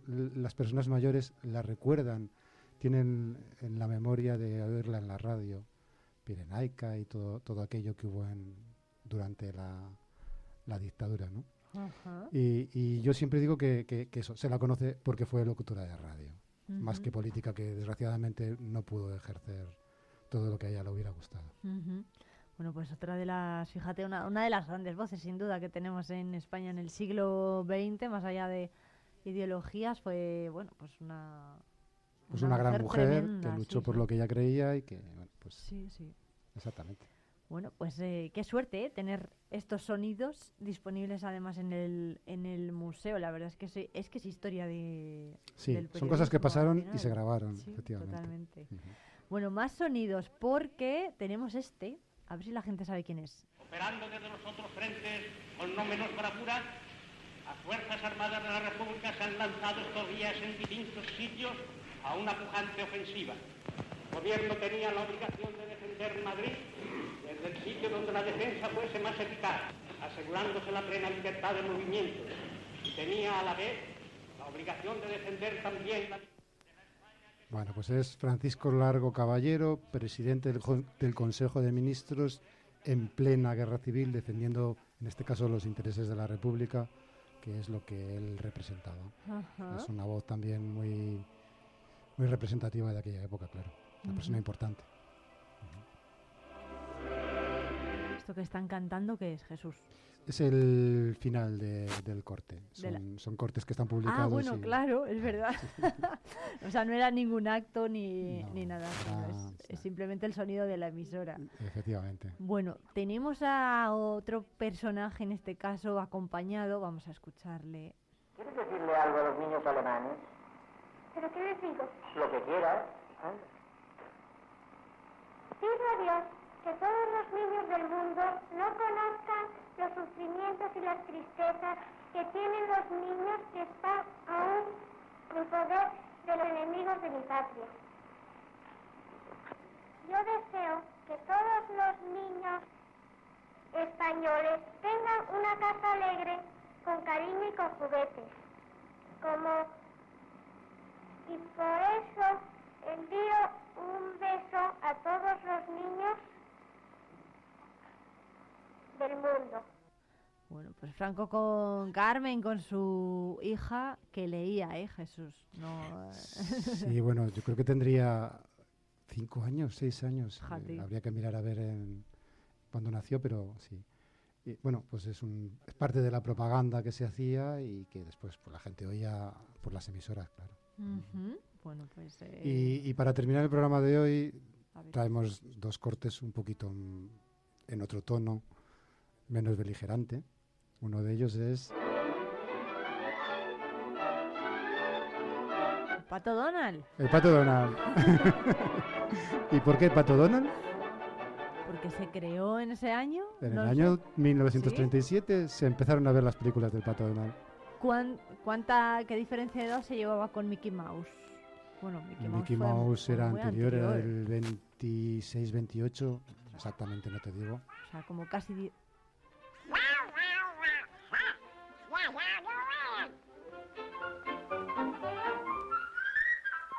Ay, que le, le estábamos interrumpiendo, Sí, claro. no- Mickey no- Mouse es en- era en blanco y negro al principio, era un ratón súper básico y estos son dibujos ya sofisticados, ya los hemos disfrutado todos como que los, hicieran, los hubieran hecho ayer. Estos también eran en color, como en Sí, Blancanieves, ¿no? ya era todo en color. Ajá, ya era todo en color. Sí, El cine ya venía todo en color. Se hacía mucho cine en blanco y negro en España, pero es porque no había medios. Ajá. Y después durante, durante la dictadura de Franco se hizo muchísimo cine en blanco y negro y es que no nos vendían latas de, de cine, de, de película en color. Sacábamos latas de blanco y negro porque casi las fabricábamos nosotros, pero era Hombre, muy igual difícil. también por era más económico. También, ¿no? Pero el, el que tenían un bloqueo fuerte económico es una de las razones. Bueno, Jesús, nos vamos a ir hoy cantando. Sing, Sing, Sing de Benny Goodman. Bueno, venga, sí, no me has dejado ponerla, pero... Ay, perdón. que se no- el que no se le vayan los pies, mm, vamos, es que no es de este mundo. 1937. Esto estaba pasando en Estados Unidos. Y se grabó en un Victor original, que eran los discos más famosos de aquella época. ¿Cómo, mm, qué contraste, ¿no? El de Estados Unidos con el de España. Parecían como dos mundos totalmente diferentes, ¿no? Los felices años 20, el Estaba muy Charleston. Estaba España muy atrasada, muy enquistada en muchos problemas que había desde atrás, mientras que Estados Unidos, después de la Gran Depresión, había explotado, se hacían cosas muy, muy nuevas y, y aquí no, aquí estábamos a otra cosa. Bueno, pues eh, Jesús González, desde el Museo de la Radio y de las Telecomunicaciones, muchas gracias como siempre por traernos estos trocitos de historia de la radio hasta, hasta aquí, hasta Vive Palencia. Pues nada, encantado, ya sabéis dónde estamos. Nos, Nos vemos. Nos vemos, chao.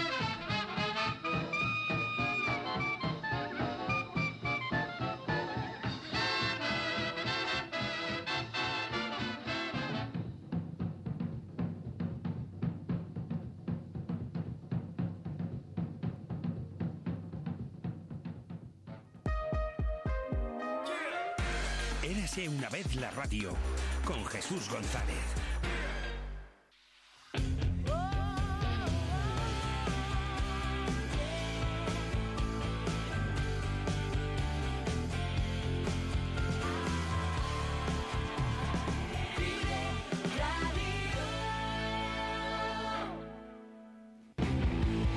Talleres Multimarca Iván te ofrece la tranquilidad de dejar tu vehículo en manos de profesionales. Si buscas un vehículo de ocasión revisado y certificado, visita nuestra exposición. Talleres Multimarca Iván, en calle Alfareros 8. Cerrato por vacaciones. Descubre los 40 pueblos de esta comarca palentina. Explora nuestra naturaleza a través de las cinco rutas ornitológicas donde observar aves silvestres en su hábitat natural. Déjate llevar por un paisaje salpicado por casas cueva, chozos de pastor, palomares y yeseras, iglesias monumentales, rollos de justicia medievales o la iglesia visigoda más antigua de España. Cerratopalentino.es. Saborear lo auténtico. Peletería Prieto te propone una temporada repleta de prendas muy especiales. Déjate seducir por el color, las combinaciones sofisticadas, el diseño, prendas cálidas, los abrigos más suaves o las creaciones a medida. Descubre exclusivos accesorios confeccionados de forma artesanal. Peletería Prieto, prendas versátiles para personalidades únicas. Nos encontrarás en calle Mayor 76. Descubre el comercio y las empresas de Palencia. Es un consejo de Iman Temporing, empresa especializada en recursos humanos. Queremos acompañarte en tu trayectoria laboral. Conectamos el talento con las oportunidades. Conócenos más en www.simancorp.es. Calle Los Soldados, pasaje. En Rubens encontrarás todo en confección para la señora de toda la vida y sin problema de tallas. Calle Los Soldados 3. Café Bar Matuca. Disfruta de nuestras raciones, hamburguesas, sartenes y mucho más. Disponemos de carta para celíacos. Calle Valentín Calderón 11. Descubre tu comercio. Vive Radio.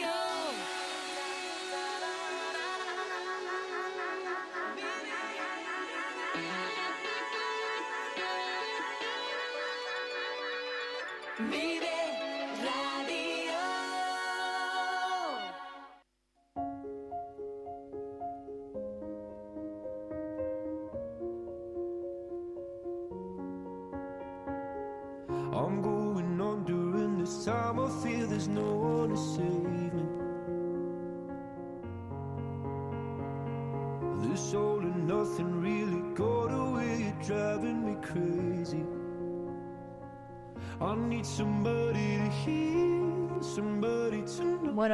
momento de mostrar tu mejor versión. Lo hacemos como siempre con Patricia Mejido. ¿Qué tal, Patricia? Buenos días. Buenos días, Irene. Muy bien. ¿Y tú qué tal? Bueno, pues estupendamente. Hoy además estrenamos tipo de coaching, o bueno, disciplina, ¿no? Porque vamos a, vamos a hablar del coaching sistémico. ¿Qué es eso? Eh, bueno, pues como su propio nombre indica, vamos a hablar de sistemas, ¿vale? Eh, y básicamente es entender que, que es- que estamos eh, interconectados y que formamos parte de un montón de sistemas eh, donde, bueno, pues una de las, de las claves fundamentales o de las bases del coaching sistémico es que eh, el sentimiento de pertenencia, ¿no? la pertenencia a un sistema. El orden es otra y el equilibrio es otra. ¿no? Son como los tres aspectos fundamentales que, que engloba el coaching sistémico y que hay que tener en cuenta eh, a la hora de, de entender cómo nos relacionamos con los demás. Bueno, em, dentro de, eh, hablas de la pertenencia a un grupo eh, independientemente de cuál sea este grupo. Efectivamente, a un grupo o, o a un sistema, también llamado, Ujú, independientemente. De hecho, dicen que el hombre moderno eh, pertenece mm, a una media de, de 20 sistemas al mismo tiempo. ¿Qué me dices? Y eso por eso porque bueno, el trabajo, ¿no? La familia, los amigos, si te pones a sumar. Eso es. Eso es, a todos los sistemas a los que perteneces. Si te pones a sumar, de repente podríamos hacer la prueba de abrir nuestro WhatsApp y de repente ver Oh, los grupos. un montón de grupos. Podrías, podríamos hacer eso. ¿Por qué, mm, por qué- bueno, lo, lo de los grupos de WhatsApp, ahora que lo has sacado, eh, parece que siempre estamos diciendo, ay, no, no, no, no me metas en este grupo. O bueno, creo un grupo de WhatsApp para hablar de tal cosa. Hay otro grupo, o sea, le- tenemos ya como, estamos muy cansados, ¿no? De, de los grupos. Sí, es importante eh, que quede claro a nuestros oyentes que no todos los grupos de WhatsApp son sistemas, ¿vale? A los que pertenecemos, pero sí, por ejemplo, los que has nombrado antes, ¿no? La familia, el trabajo, los amigos, eh, los amigos del colegio, eh, los amigos de la carrera, Mm, eh, los compañeros de piso, eh, yo qué sé, hay un montón de sistemas donde sí que formamos parte y, y sí que tienen importancia en nuestra vida y en nuestro día a día.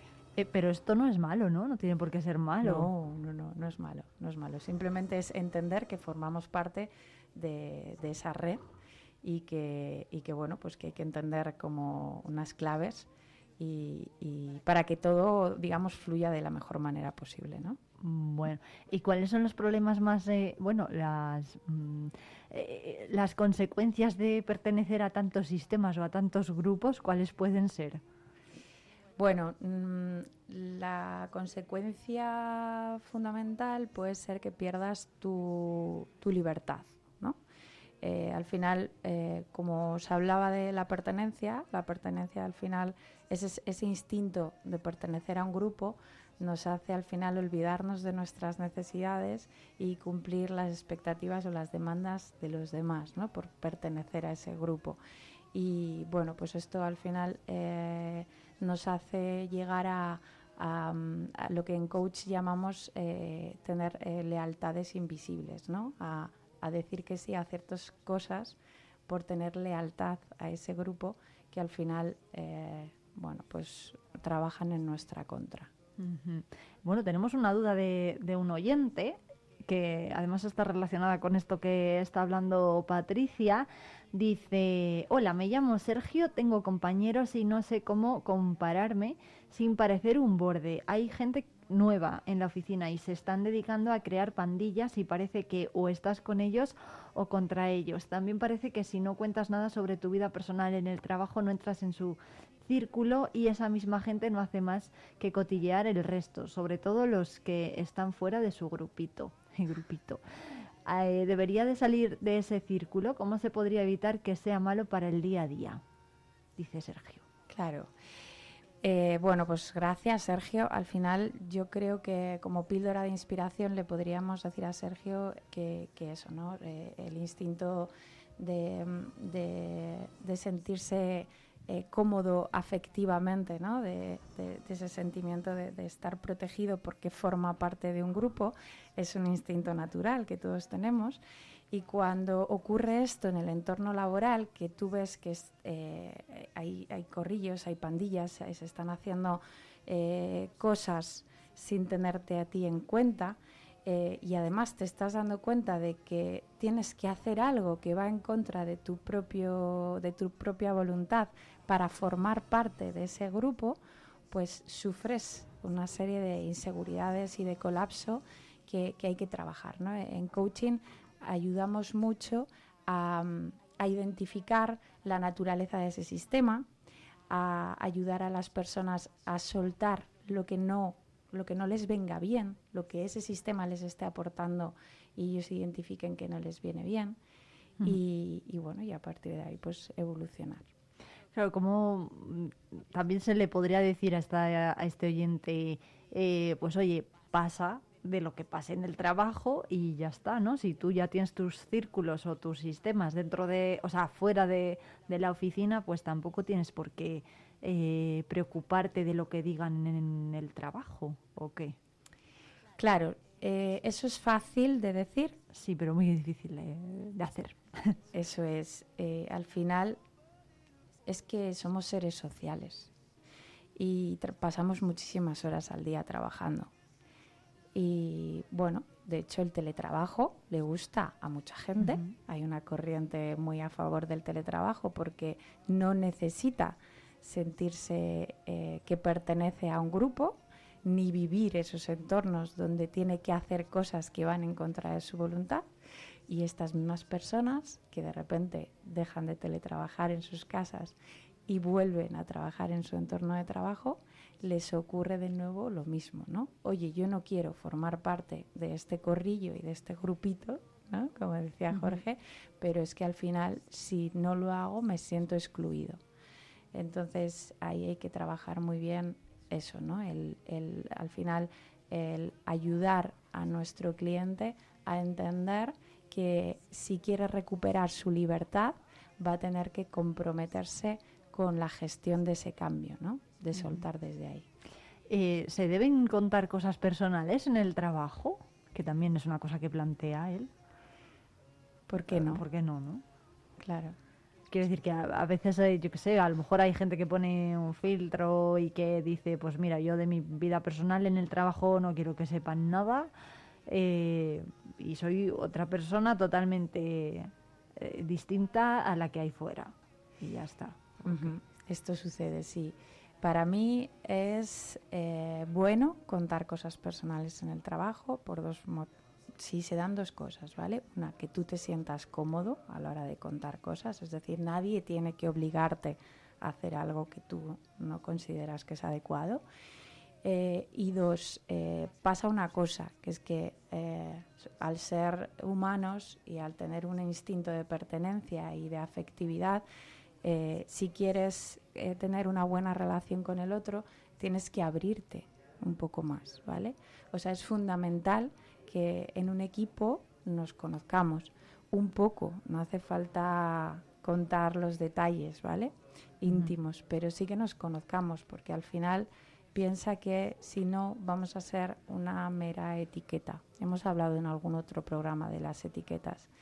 Cuando tú eres, tienes la etiqueta en el trabajo, me lo invento, de ser una persona agresiva eh, y poco colaboradora, te vas a quedar con esa etiqueta. Y todo lo que eh, ocurra dentro del trabajo o dentro de un proyecto va a tener esa etiqueta. ¿Por qué? Porque no has dejado a nadie llegar a conocerte un poquito más. No sabe si esa agresividad eh, que te han puesto como apellido, de dónde viene. ¿no? Igual está provocada porque tienes un entorno en la familia, un problema que te haga llegar Claro. todas las mañanas con ese tono un poco más agresivo. ¿no? Desde ahí, si tú lo conoces, puedes llegar a empatizar más con la otra persona y soltar. Bueno, al final eh, eh, se trata de naturalidad, ¿no? Por lo que estás eh, diciendo. Bueno. Claro, se trata de naturalidad, se trata de cariño, de afectividad, se trata de intentar crear el mejor entorno posible en los espacios de trabajo y, y eso no se puede generar con todo el mundo porque todos somos distintos y tenemos necesidades distintas, ¿no? Pero sí que es verdad que el buen entorno de trabajo es el que cuida el bienestar de los demás, no solo el mío propio. Por lo tanto, yo animo a todos a que en nuestros entornos de trabajo seamos una especie de catalizador del bienestar. Bueno, hay que recordar que en tu mejor versión tenemos las líneas abiertas de WhatsApp en el 669 2278 75 o también podéis hacer como ha hecho Sergio que nos ha enviado la duda por correo electrónico a palencia@viveradio.es, o sea que también podemos recoger peticiones desde desde el correo electrónico, también nos lo podéis enviar por mensaje de, de- de WhatsApp, por escrito, que tampoco pasa nada si sois tímidos y, no, y no queréis eh, pues eh, hablar. Eh, hablar eh, con una nota de audio, pero bueno, que, que recordar a los oyentes sobre todo que tenemos las líneas abiertas para que participen con Patricia.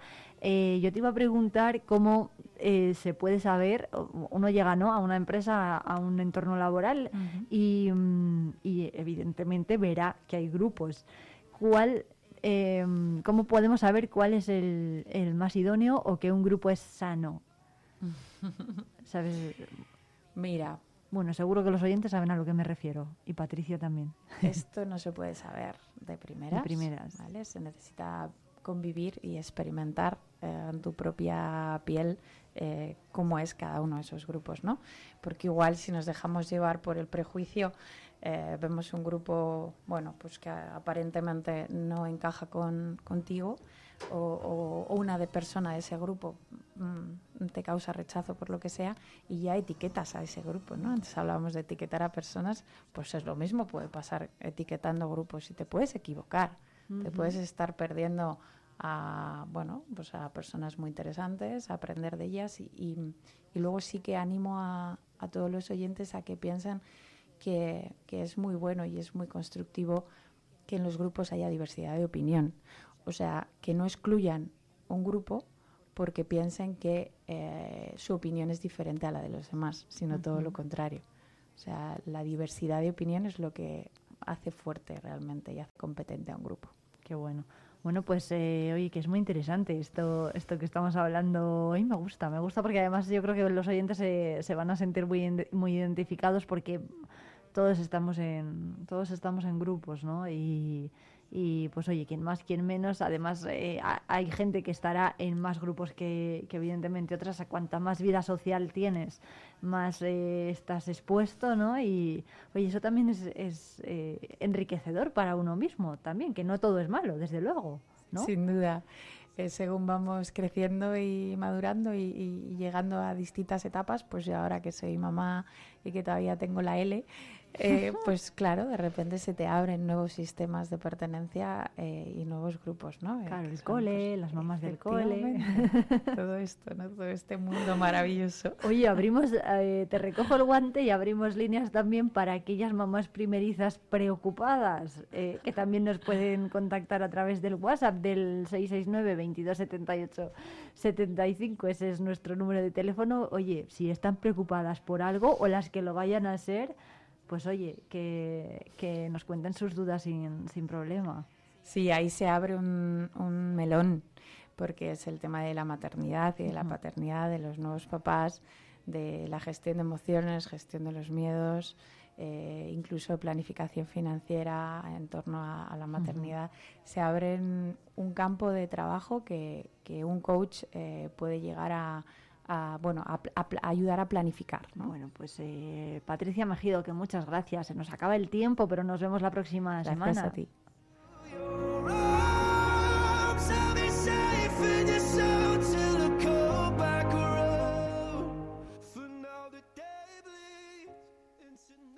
Into Estamos ya en Vive Radio. Son las 11 de la mañana. Valencia 90.1 Yeah.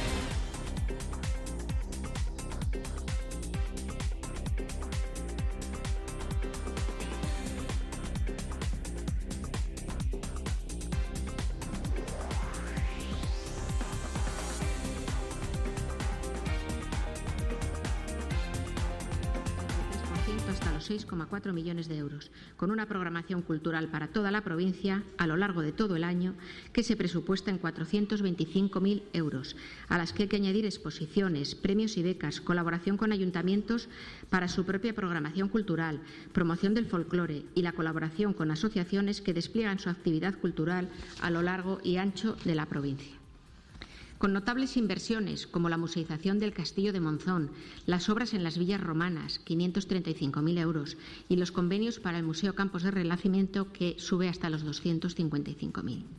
Con dotaciones también para mantener y apreciar nuestro patrimonio, colaborar en su restauración y en que se pueda visitar, propiciando así también desarrollo socioeconómico. Las inversiones en su conjunto crecen un 31,22%, alcanzando los 36,8 millones frente a los 28 del ejercicio anterior.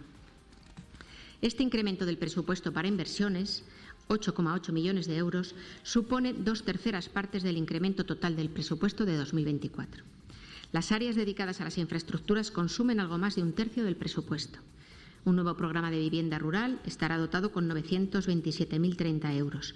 La rehabilitación del edificio de la Yutera para residencia eh, universitaria dotada con medio millón de euros, una nueva línea de ayudas a ayuntamientos para la adquisición de maquinaria, medio millón de euros, el incremento en un 44% del gasto. De... Es el sonido en directo que nos llega desde el Pleno de la Diputación Provincial. En estos momentos se está debatiendo el punto 8 del orden del día, el relativo a la aprobación del presupuesto general de la Diputación Provincial, del Consorcio para la Gestión Turística del Canal de Castilla y del de la Gestión Medioambiental y Tratamiento de Residuos Sólidos Urbanos para 2024, además de la plantilla de personal. Escuchábamos a María José de la Fuente, diputada de Hacienda en la institución provincial. Se prevé que sea una sesión larga la de hoy, pero les iremos informando en los eh, próximos minutos y también en los boletines informativos de Vive Radio Palencia.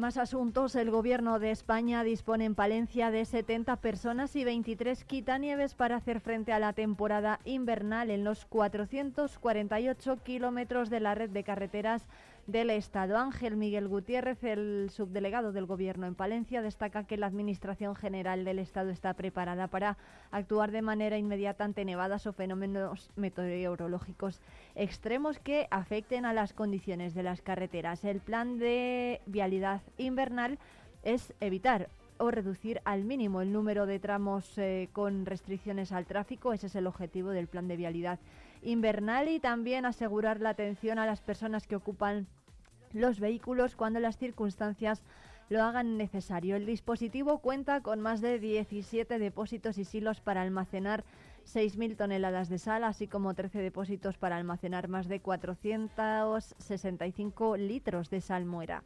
La empresa palentina Cascajares, además, más asuntos, ha recaudado 109.300 euros en la nueva edición de su subasta benéfica de capones a favor de la Fundación SIFU, un dinero que va a destinar la organización a la gala Superarte el próximo año en Valladolid.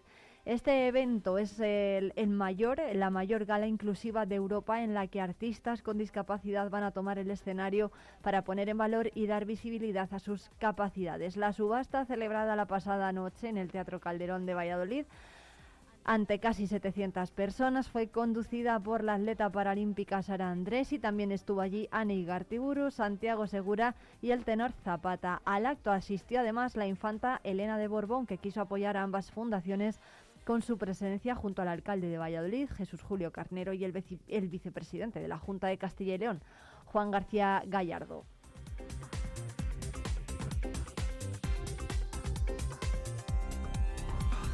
Y más asuntos, Catalina Bárcena, Voz y Rostro de la Edad de Plata, es ese su libro, está escrito por eh, los... Eh, Catalina Bárcena, Voz y Rostro de la Edad de Plata, escrito por los investigadores Alba Gómez y Julio Checa, se va a presentar el próximo 2 de diciembre, este sábado a las diez y media de la mañana, dentro del marco del Aguilar Film Festival. La cita va a ser justo después de la inauguración del Industry Hall, conducida por la concejala de Cultura y Deportes de Aguilar de Campos, Soraya Isasi, y el director de la cita, Jorge Sanz. En, la en, en ella van a participar el director de escena, experto en Catalina Bárcena, Román Calleja, y la directora editorial eh, de Bala Perdida, Lorena Carbajo.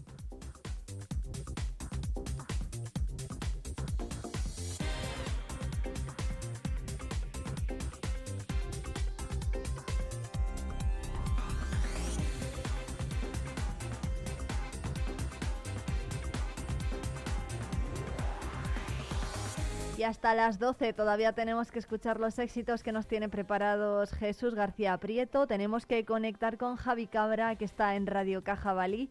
Y vamos a hacer balance de las jornadas de pornografía que se han celebrado estos días eh, con, eh, de la mano de Save the Children en el Centro Cultural Le Crac. Lo vamos a hablar con Cristina San Juan, una de las responsables de de Save the Children, que nos va a dar las claves de estas jornadas. También vamos a hablar con el presidente de COE Castilla y León, Santiago Aparicio, que estuvo ayer en Palencia entregando ese premio a trayectoria empresarial a Cicrosa Hidráulica, entidad con la, de la que hemos hablado también hoy en Vive Radio Palencia, con su gerente, con Elena.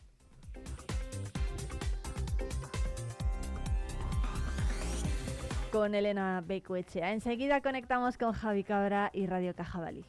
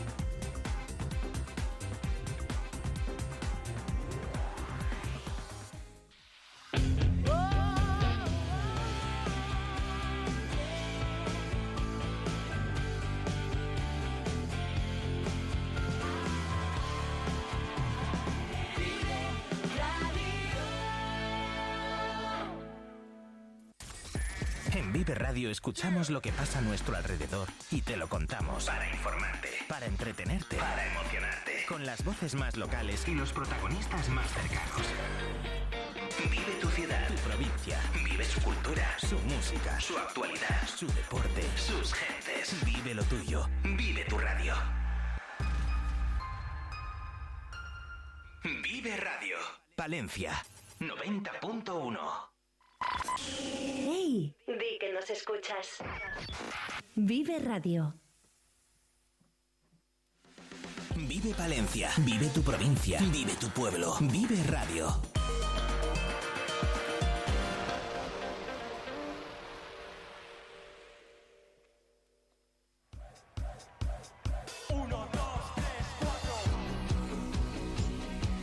Javi Cabra, 11 y 11 minutos de este jueves 30 de noviembre. Se nos acaba el mes. ¿Qué tal? Hola, muy buenas. Pues ya ves aquí, soportando el temporal, aguantando la lluvia y preparando la semanita que viene, que se viene intensa también. ¿Que llueve mucho por Tabanera o qué? Pues sí, supongo que por Valencia también, ¿no? No estamos tan lejos. Sí, somos somos vecinos. Como... Al- algo chispea. Pero sí, sí, está cayendo de lo lindo. Algo chispea, algo chispea. Javi Cabra nos va a hablar hoy de eh, una, bueno, de, de- de que queréis tener listo, de que quieren tener listo ahí en Tabanera el estudio de Radio Cajabalí para Navidad. Efectivamente, efectivamente. Toca ¿Cómo? ya, toca ya ponerse la ropa a trabajo y empezar a habilitar el estudio, que teníamos ahí Cajabalí durmiendo, por así decirlo, esperando un poco, esperando que llegaran Navidades para, para reabrir de nuevo, ¿vale? ¿Cómo van- Entonces, nada, esa- ¿Cómo van Dime, esos dime. trabajos? Sí, ¿cómo van esos trabajos? Pues mira, estamos preparando unas jornadas para el próximo fin de semana, para el 10 de diciembre. Ya sabes que la semana que viene, ya hablamos la semana pasada, que se vienen por aquí los chicos de percusión, que van a estar 7, 8.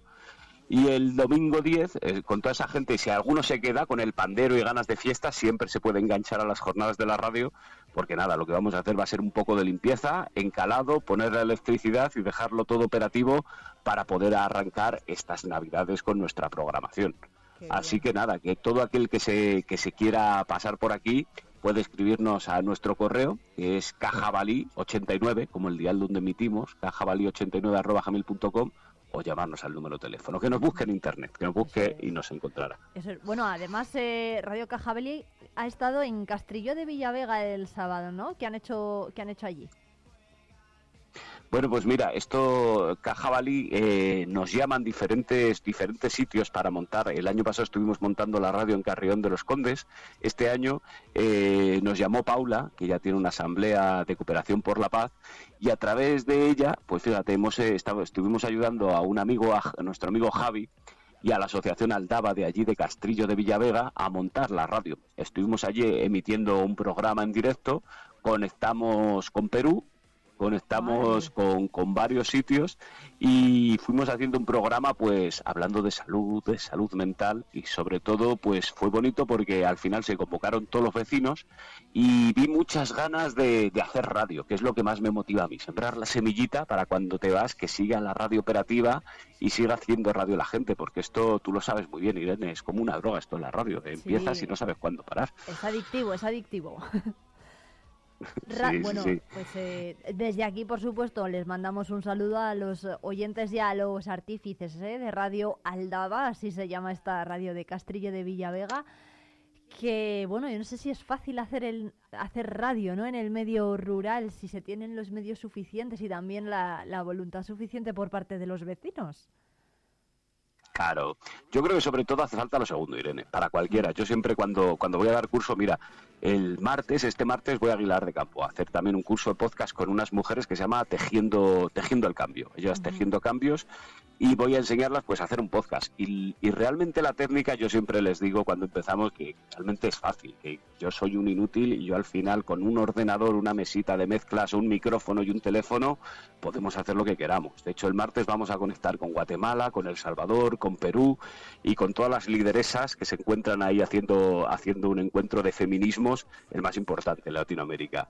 O sea que yo siempre digo que la técnica es fácil, lo que, lo que hace falta es constancia, es la gente que hay detrás que va tirando el carro y gente pues con una agenda como con la que tienes tú, Irena. Al final es ir hablando con gente y dando voz a diferentes personas y generando un ritmo y unos contenidos. Esa es la parte que yo creo que es más complicada al final de encontrar en los pueblos. Cuando se hacen las cosas por amor al arte, al final tienes que encontrar tu tiempo, tu energía y tu constancia para hacer todo esto.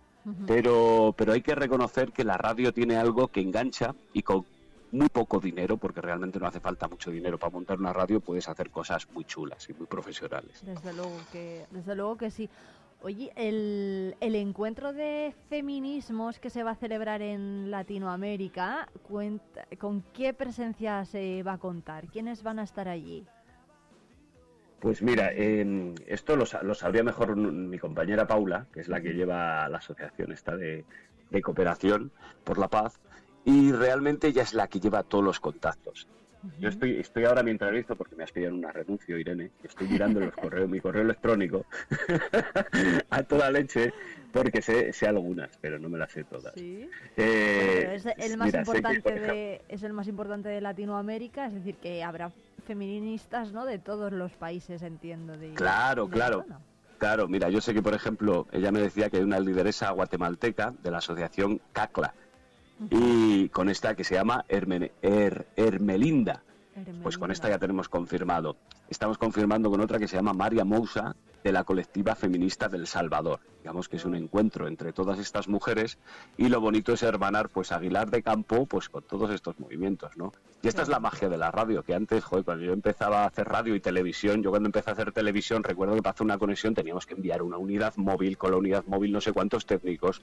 Ahora realmente con un teléfono somos capaces de conectar eh, con el otro lado del planeta y charlar de tú a tú y en un momento estar en El Salvador y en un momento estar en Perú. Y esa es la magia que tiene todo esto, ¿no? Acercar a la realidad palentina a todas estas realidades y acercar a las realidades de allí también la realidad palentina, que es lo bonito, que esto va de ida y vuelta. Así que nada, el, el martes emocionados y emocionadas. Qué bueno, bueno, pues ya nos contarán, ya nos contarán desde los amigos de Radio Cajabalí de la Universidad Popular, eh, la- de la Universidad Rural Paulo Freire, qué tal ha ido esta jornada el martes, repetimos, en la que, bueno, pues se va a hablar mucho del papel también de la mujer del, en el medio rural, ¿no? Eh, ¿Qué similitudes podemos Mm. encontrar entre la mujer del medio rural palentino y, y la latinoamericana? Hombre, pues tú fíjate que dentro de las realidades, que al fin y al cabo estamos hablando de primer mundo, tercer mundo, aunque aunque esté, esto, digamos que ya, ya hay otros términos que lo definen mejor, pero es verdad, ¿no? La calidad, el nivel de vida que tenemos aquí. El otro día hablábamos precisamente de la sanidad, ¿no? No, no tiene nada que ver nuestro sistema de sanidad público y gratuito con la sanidad de todos estos países donde tienes que pagar el médico, te tienes que pagar la enfermera, te tienes que pagar el tratamiento, las medicinas, esas son las diferencias. Pero hay realidades que son muy similares. Por ejemplo, a nivel, el nivel que nos ocupa a nosotros, que es el de los pueblos, los pueblos se vacían aquí igual que allí. Esto es un fenómeno global. Y probablemente eh, e- ese va a ser un punto en común de todas estas mujeres. Y después la lucha feminista, pues hombre, eh, está claro que, que en los pueblos en los pueblos de aquí se están dando grandes pasos, pero siempre van por detrás de las ciudades, ¿sabes? La lucha feminista aquí en los pueblos, de hecho, son muy activas las mujeres reivindicando, porque siempre en los pueblos ha quedado más conservador, pero también queda ese machismo un poco más rancio y esa lucha se, se hace también desde aquí. Y claro, no tiene nada que ver con la lucha que se hace en México, que allí están luchando contra los feminicidios, ¿no? O sea, que, que aquí probablemente te hacen una pintada en la puerta si no les gusta lo que dice, allí te matan. Esa es la diferencia, ¿no?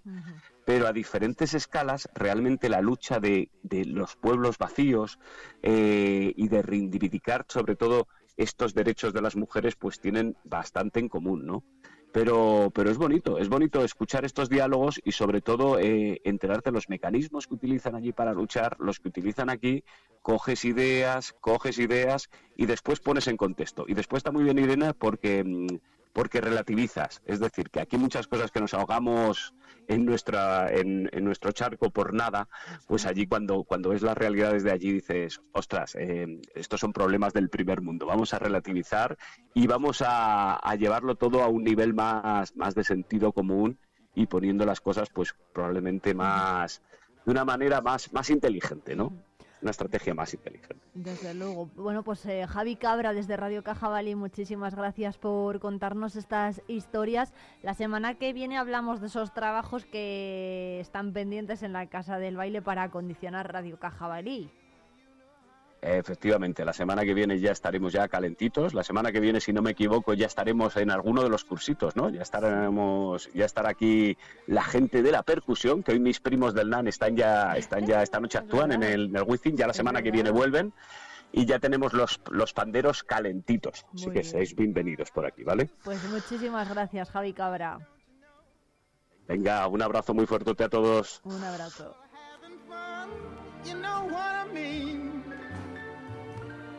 Sleep in peace when day is done, that's what I mean. And this old world is a new world and a bold world for me.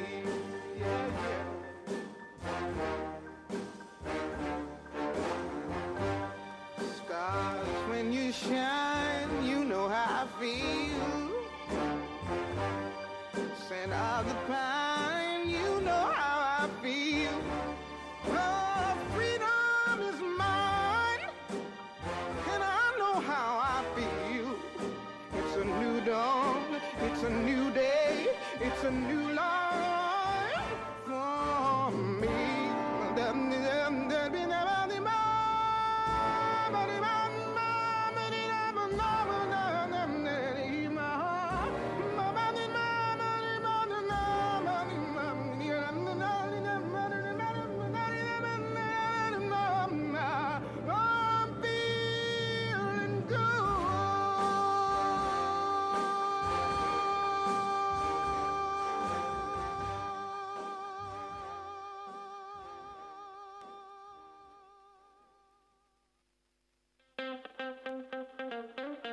Vive Palencia con Irene Rodríguez.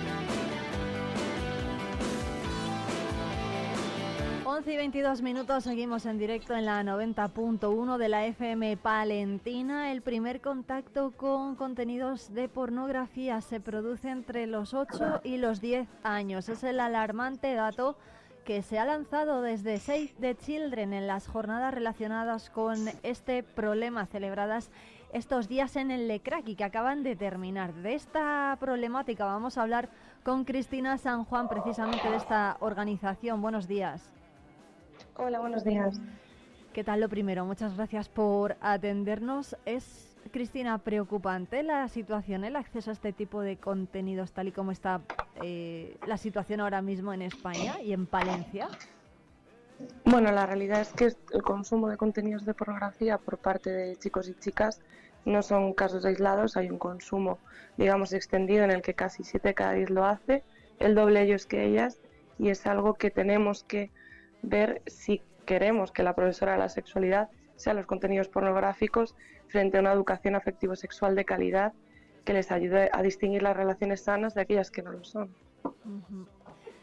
¿Qué es lo que más eh, preocupa a organizaciones como Save the Children? Bueno, nos preocupa que eh, desde este, este, estudio que hemos realizado, ¿no? Desinformación sexual, podamos ver qué necesitan los chicos y las chicas, porque nos lo están pidiendo, ¿no? Es decir, nos preocupa que en los últimos dos años bastantes de los chicos y chicas refieran, casi la mitad, que solo han recibido entre una y cuatro horas de formación de educación afectivo-sexual.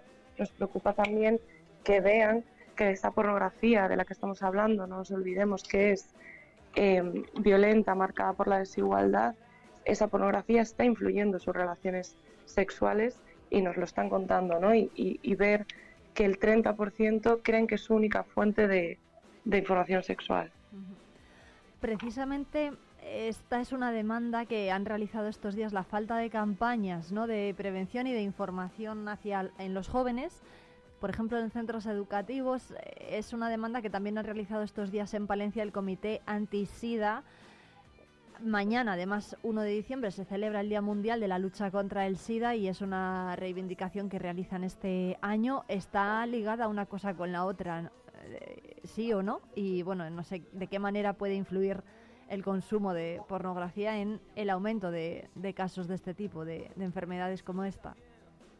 Bueno, en nuestro estudio no hemos, no hemos analizado este aspecto de, de, esta manera, ¿no? Lo que sí que hemos analizado es si identifican las prácticas de riesgo la pornografía y qué, digamos, conductas de protección pueden llevar a, a, cabo o toman en sus propias relaciones sexuales durante la adolescencia, ¿no? Y vemos que, si bien identifican de forma general los riesgos que tiene la pornografía, nos damos cuenta de que ello no impide, por ejemplo, que no tomen siempre métodos de protección, como por ejemplo de cara a infecciones de transmisión sexual, eh, no siempre utilizan métodos de protección, ¿no? más del 40% no siempre los utilizan.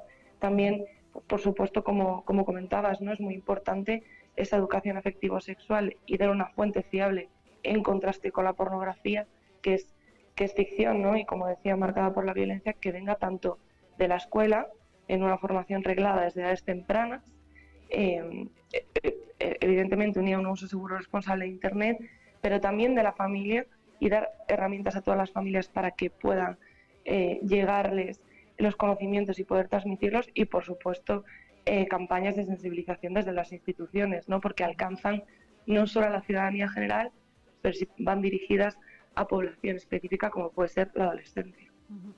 ¿Desde dónde se tiene que atajar el problema? ¿Desde, la, desde los hogares o desde los centros educativos?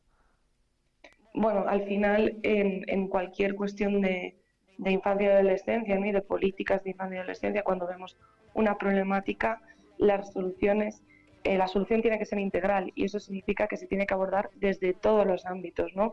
Y por ejemplo, así lo, indican las leyes que tenemos ahora como herramientas muy potentes para, para implementar, como la Ley de Protección de la Infancia frente a la Violencia, es decir, regula todos los ámbitos en los que un niño o una niña se desarrolla, vive, em, se relaciona con el resto y esto va en el ámbito sanitario, esto va en la escuela, en la familia, en Internet y, aborda, por supuesto, a todas las personas adultas, especialmente profesionales que están con los niños y niñas, ¿no? También formarles para que sepan qué hacer.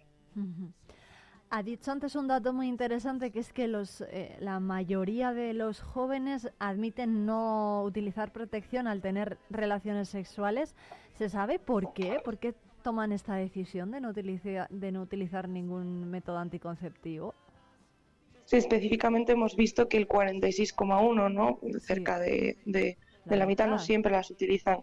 No hemos podido ver en el estudio esa relación de causalidad, pero sí que nos preocupa también que no siempre esas prácticas de riesgo em, están identificadas en los contenidos pornográficos. También es cierto que la educación afectivo-sexual que reciben, y así ha salido de los grupos de discusión, em, digamos que para ellos y ellas es una educación que llega muchas veces tarde porque ya han tenido sus relaciones sexuales, entonces ahí puede estar una parte del problema, pero que además es adultocentrista y además se centra mucho en, en, en el ámbito sanitario y digamos que pierde un poco otras partes de, esa educación, digamos, afectivo-sexual. Hay otro dato preocupante que es que apuntan a que un pequeño porcentaje de jóvenes no ve violencia en la pornografía, no ve esa conducta violen- violenta. ¿Esto por qué puede ser? Efectivamente, hay, hay parte de, de adolescentes que todavía no lo ven y los chicos más que las chicas. Eh, tenemos que ver que también eh, la pornografía, digamos, que consumen libre, ¿no? Y, y- y con contenidos que, mm, bueno, como decimos, la desigualdad, a veces el consentimiento no está, muchas veces no, no, no existe el consentimiento en estos contenidos, tenemos que preguntarnos de dónde salen estos contenidos, ¿no? Y que si bien hemos avanzado mucho, hay cuestiones eh, como la desigualdad de género que todavía eh, tenemos mucho por avanzar y en este y en este consumo de pornografía se ve también, ¿no? Cierto que lo importante es trabajar para que esas cuestiones de la violencia que repito, eh, la mayor, es, es- la mayoría la reconocen, pero que todavía hay un porcentaje que no, tenemos que ofrecerles ese contraste con la realidad, es decir, hay una parte de adolescentes que ven en la- los contenidos pornográficos que son superhéroes del sexo, cuerpos irreales, pero también todavía hay una parte que no distingue, digamos, diferencias entre sus relaciones sexuales y aquellas de la pornografía, con lo cual es muy importante ofrecer es- esa información que se pueda contrastar, ¿no? Em, ¿Por qué, cómo se puede dar solución a, a este problema de, de lograr la distinción entre lo que es la vida real ¿no? y lo que es eh, ese contenido que al final es ficción? Pues acompañarles en, en- en esa educación afectivo-sexual que va desde edades tempranas. Es decir, tenemos que enseñar, por supuesto, adaptando a la edad y madurez de los niños y niñas, nociones tan importantes como el apego seguro, nociones tan importantes como la autonomía corporal, el respeto del propio cuerpo y el respeto del de los demás. Con estas nociones, y a medida que se va avanzando en edad y madurez, van progresando esos contenidos, se alcanza el poder de esa educación ¿no? como herramienta fundamental también para la, violencia, mm, en cualquier tipo de violencia, que es distinguir las relaciones sanas de aquellas que no son. Es aprender en qué consiste el consentimiento y por qué es tan importante el propio consentimiento, ¿no? Y también pedir ayuda, que podemos pedir ayuda cuando alguien nos hace daño y poder acudir a alguien del entorno de confianza. Bueno, pues Cristina San Juan de Save the Children, muchísimas gracias por pasar por los micrófonos de Vive Radio Palencia y también por poner sobre la mesa estos problemas en Palencia en estos dos últimos días. Muchas gracias. Gracias.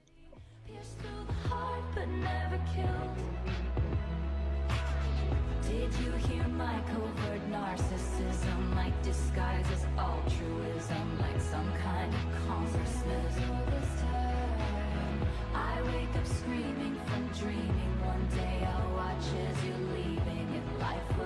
All its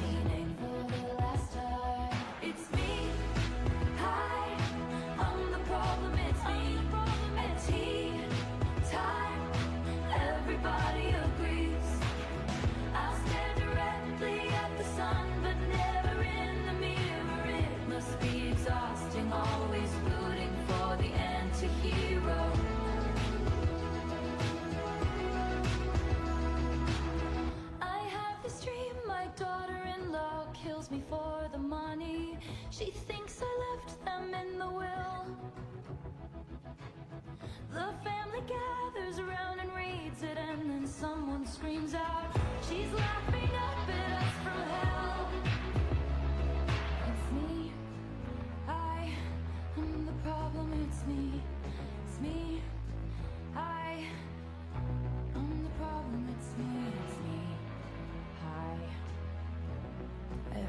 Everybody agrees. Everybody agrees. It's me.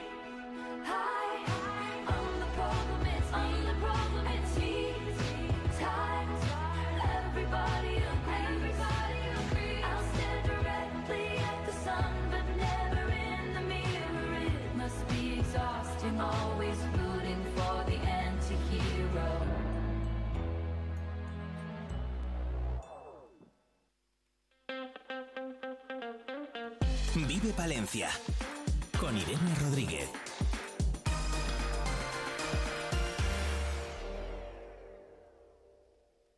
Volver a estrenar un abrigo de piel totalmente transformado con un nuevo diseño de tendencia es posible con Peletería Prieto. Las manos expertas de nuestro peletero darán vida al abrigo que tienes en el armario. Dale una oportunidad al chaquetón de tu madre o el abrigo que con tanto cariño te dio tu tía. También es posible darle una segunda vida como complemento del hogar. Disfruta del confort de una manta o el encanto de unos cojines. Pide tu presupuesto. Peletería Prieto, en calle Mayor 76. Vive Palencia con Irene Rodríguez.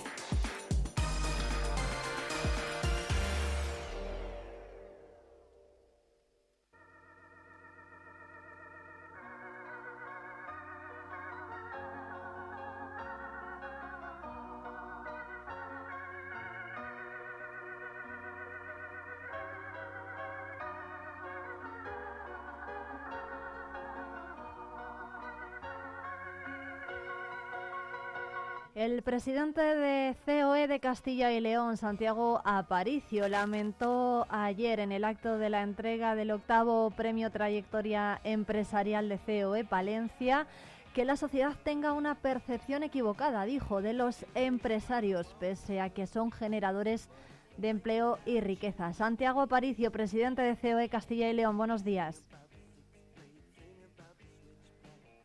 Bueno, parece que tenemos algún problema para conectar con Santiago Aparicio. Vamos a ver si lo recuperamos en unos minutos.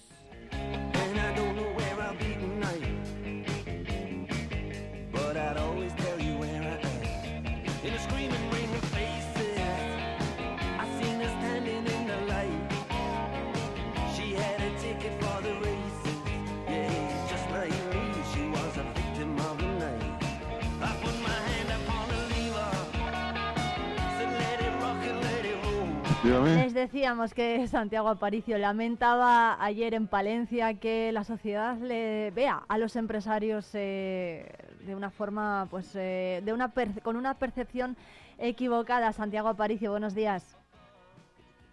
Eh, buenos días, no sé, me pilláis por la por la calle.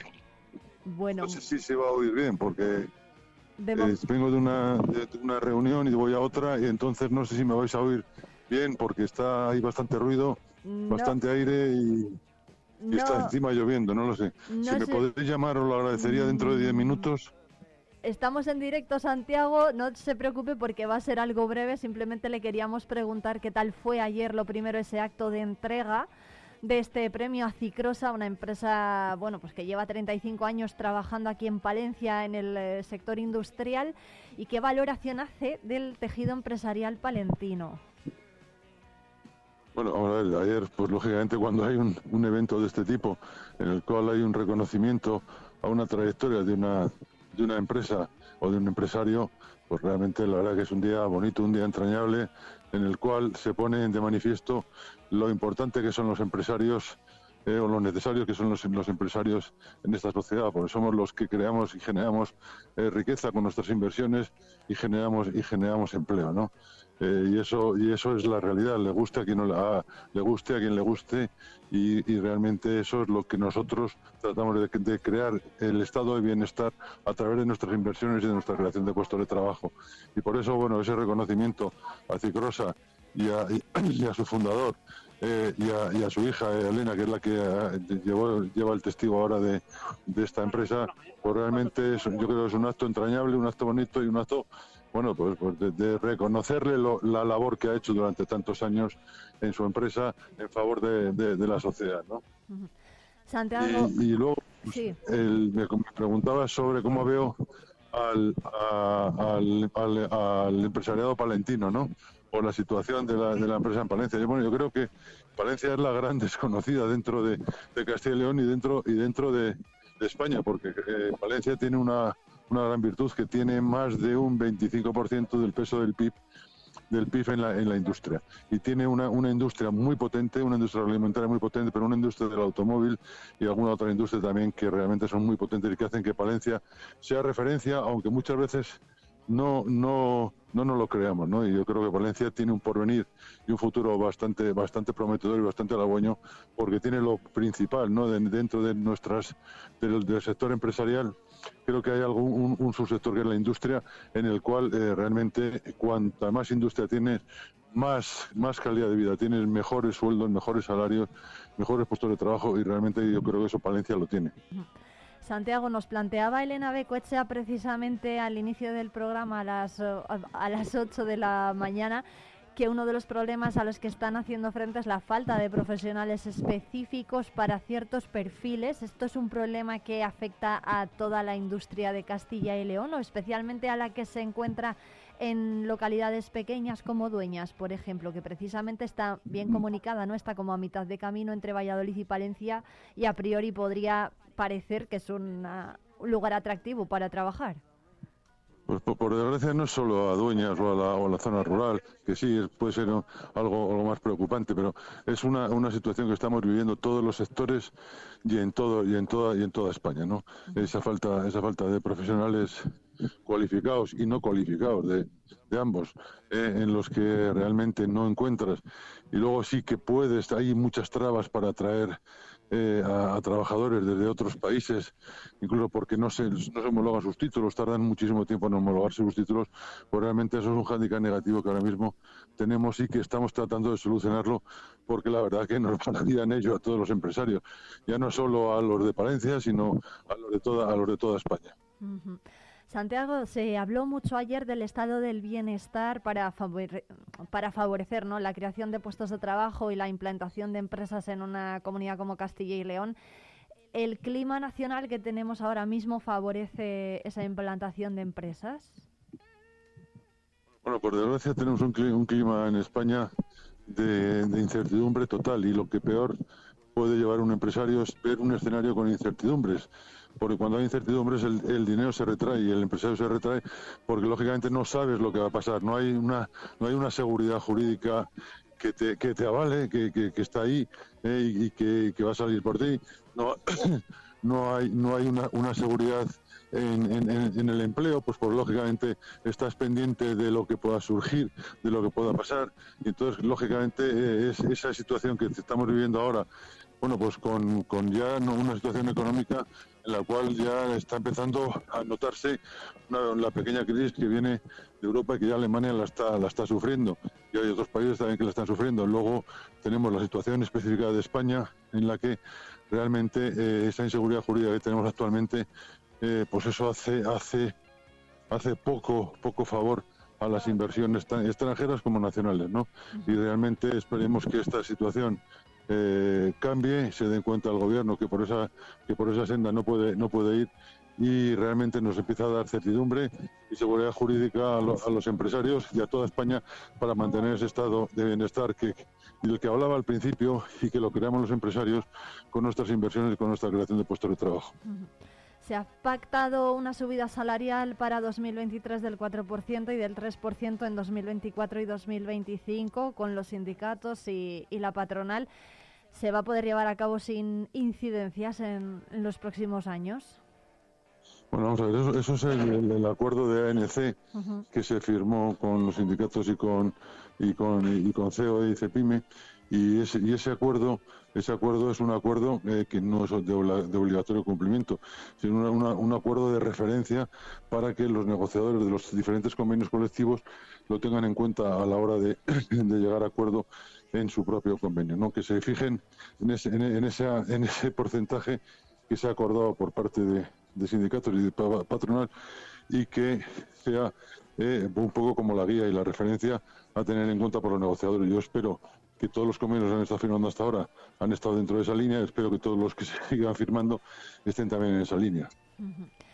¿Cómo cree que va a afectar la, la reducción de la jornada laboral a la economía española? Bueno, eso todavía no está, no está hecho, pero de todas maneras, si se hiciera, esperemos que se haga a través de, de, de poner los diferentes temas que quieren que se acuerden en la mesa de diálogo social y una vez que se debata y se y se llega a un acuerdo, no se llega a acuerdo luego el gobierno que tome la decisión que tenga que tomar, pero desde luego sería muy grave que se tomara una decisión de este tipo de rebajar las horas de trabajo, sobre todo porque merma la competitividad de las empresas. Em, ¿qué, qué efectos eh, podría, podría tener y sobre todo lo- si se generase algún coste para las empresas o, bueno, ¿qui- ¿quién lo pagaría? a pagar los empresarios siempre. Los costes que genera esta situación lo pagan los empresarios y los, y los costes que genere por la falta de competitividad por la cual no podríamos luchar en los mercados internacionales, pues eso en nuestra balanza de pagos se vería resentida en ese sentido. Entonces, pues bueno, realmente los que pagamos somos los empresarios en primer lugar, por eso va a nuestra cuenta de resultados, pero en segundo lugar eso iría en detrimento de la creación del empleo y de la creación de inversiones. Entonces eso lo acabaría pagando el resto de la, de la sociedad, fundamentalmente los trabajadores. Santiago, volviendo al tejido empresarial palentino, hoy se publica en, en Diario Palentino que solamente 3 de cada 100 empresas de alimentación, que es un sector muy importante aquí en Palencia, tiene más de 50 asalariados. Es un informe de Unicaja Banco que señala que el sector agrario sigue masculinizado además y envejecido. La mujer avanza más, pero bueno, solamente supone el 19% de la ocupación. ¿Qué le sugiere esto? Esto, vamos a ver, perdona que es que eh, se me ha ido un poco la, eh, el, el- el- el hilo de la, Sí, de la conversación porque he entrado, acabo de entrar al, al- al sitio donde voy a la reunión y, no, y se me ha ido, no, no sé lo que me has dicho al final. Le, le decía ¿Me puedes que repetir, por favor? sí, le decía que hay una hoy publica Diario Palentino una noticia que dice que solo 3 de cada 100 empresas de alimentación tiene más de 50 asalariados. Es un informe de Unicaja Banco. Sí. Entonces, eh, teniendo en cuenta que este sector es tan importante en Palencia, ¿qué le sugiere este este dato? Son son pocos. Bueno, vamos a ver, eh, tenemos un problema a nivel general en que las empresas de españolas tienen un tamaño muy pequeño y, y se, y se está intentando, pero es muy complicado y muy difícil, en que estas empresas ganen, ganen el número de, de empleados y ganen también en competitividad, porque realmente en los mercados internacionales cuando salen, salvo que tenga específicamente productos muy muy determinados, productos en los cuales la competencia sea mínima o sea muy muy escasa, realmente estas empresas se quedan con un potencial muy bajo. Por eso siempre estamos mm, recomendando el que en tanto en un, sector como, como en otro, o sea, da igual en el sector agroalimentario o en el sector o en el sector eh, de la construcción o en el sector o en el sector de, de- de la industria fundamentalmente o en el sector del comercio, da igual, en cualquier sector realmente las empresas de este país son pequeñas. Para- Si es que eso solo hay que verlo que el 99% de las empresas son pequeñas y medianas empresas en España. O sea, el 99%. Eh, un 1% son empresas ya eh, grandes y, y- eso es lo que hace ver que España tiene ese déficit de empresas grandes que podrían competir mucho mucho mejor de lo que ahora mismo compiten empresas medianas y, y pequeñas. Y eso no quiere decir que sean malas empresas, sino que muchas veces tienen esa, eh, esa falta de músculo para poder para poder eh, competir en los mercados internacionales. Y eso es lo que sí eh, recomendamos, el que los empresarios de un mismo sector o de un o con productos similares puedan unir sus fuerzas o no, unir voluntades, crear sinergias para que in- ir, ir, conjuntamente y, eso puede puede puede hacer que realmente las empresas crezcan, eh, que el, número de empleados crezca eh, y realmente puedan vender mucho más producto en el exterior del que venden ahora. Santiago Aparicio, presidente de COE Castilla y León. Muchísimas gracias por atendernos. Gracias a vosotros. Vive Radio.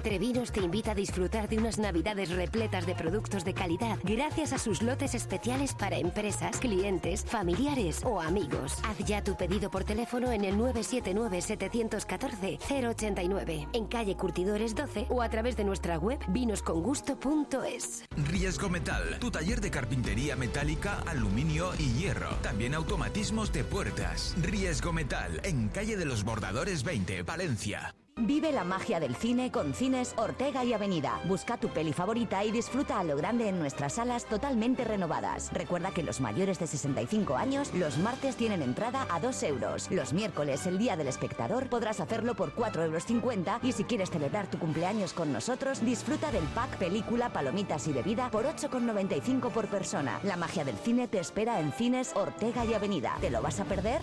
Hornillos de Cerrato, un tesoro escondido en el corazón de Descubre su encanto rural, su historia fascinante y su gente acogedora. Ven y vive la experiencia única de Hornillos de Cerrato. Jesús García Prieto, ¿qué tal? Estamos ya en jueves, casi casi rozamos con los dedos de las manos el fin de semana y nada mejor que escuchar música animada para disfrutar en este día. Y además en forma de villancico, así vuelve Abraham Mateo. Después de versionar el Maniac, ahora nos presenta esto, Toxic Christmas.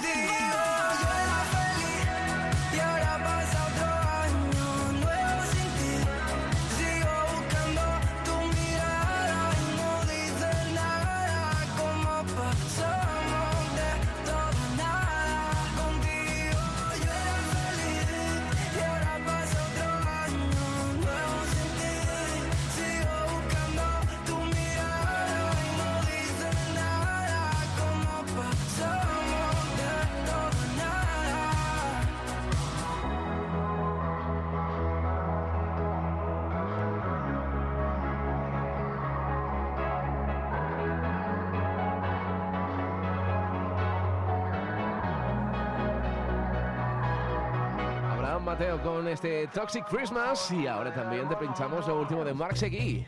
Es este Murakami.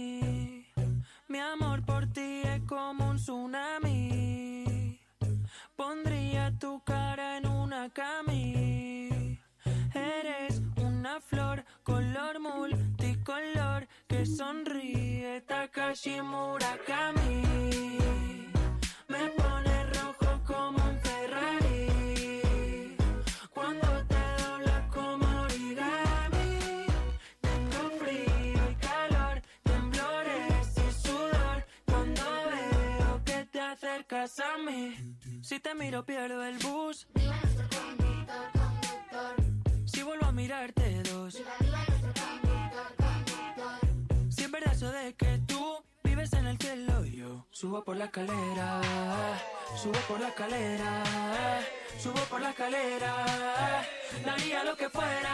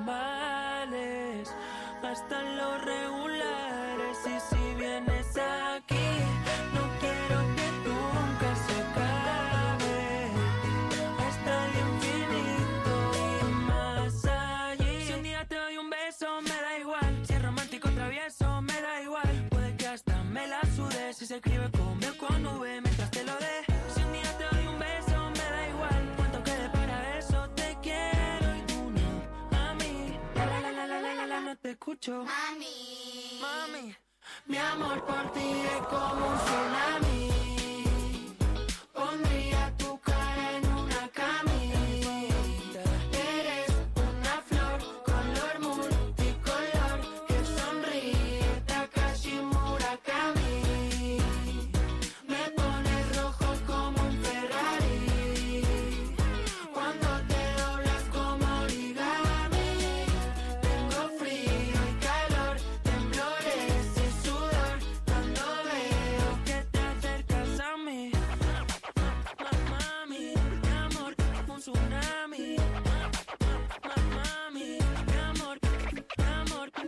Llenándolo todo de color con este Murakami.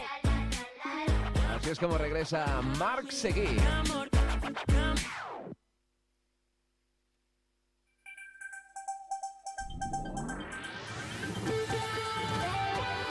Noticias.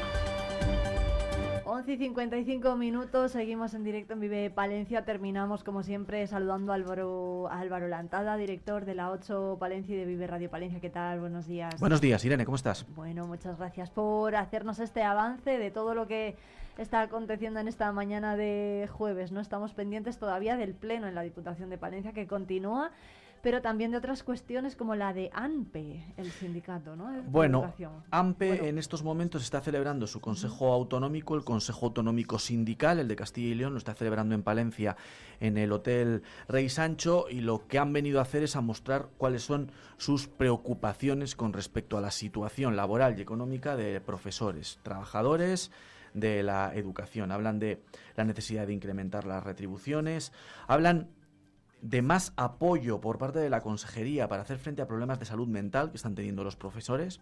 Y también eh, hablan de eh, mejorar algunos aspectos que tienen que ver con la estabilización de plazas que están acometiendo todas las administraciones y que tienen que hacer porque es una exigencia de Europa para restar el número de, de interinos, ¿vale? Entonces, cuestiones que tienen que ver mucho con, con- con- con su salud laboral y con las condiciones económicas y laborales de la plantilla de profesores y de docentes y maestros de la educación pública, Irene. Están analizando todo eso en el Rey Sancho, lo van a poder abordar también y ver eh, de la mano de los compañeros de la 8 Palencia las 2 en punto en el informativo de, de esta casa de la 8 y también se han presentado los medios para la campaña de vialidad invernal ¿no? con el subdelegado del gobierno en Palencia. Bueno, es algo que ocurre también todos los años cuando se acerca el invierno y para estar prevenidos ante las posibles inclemencias meteorológicas.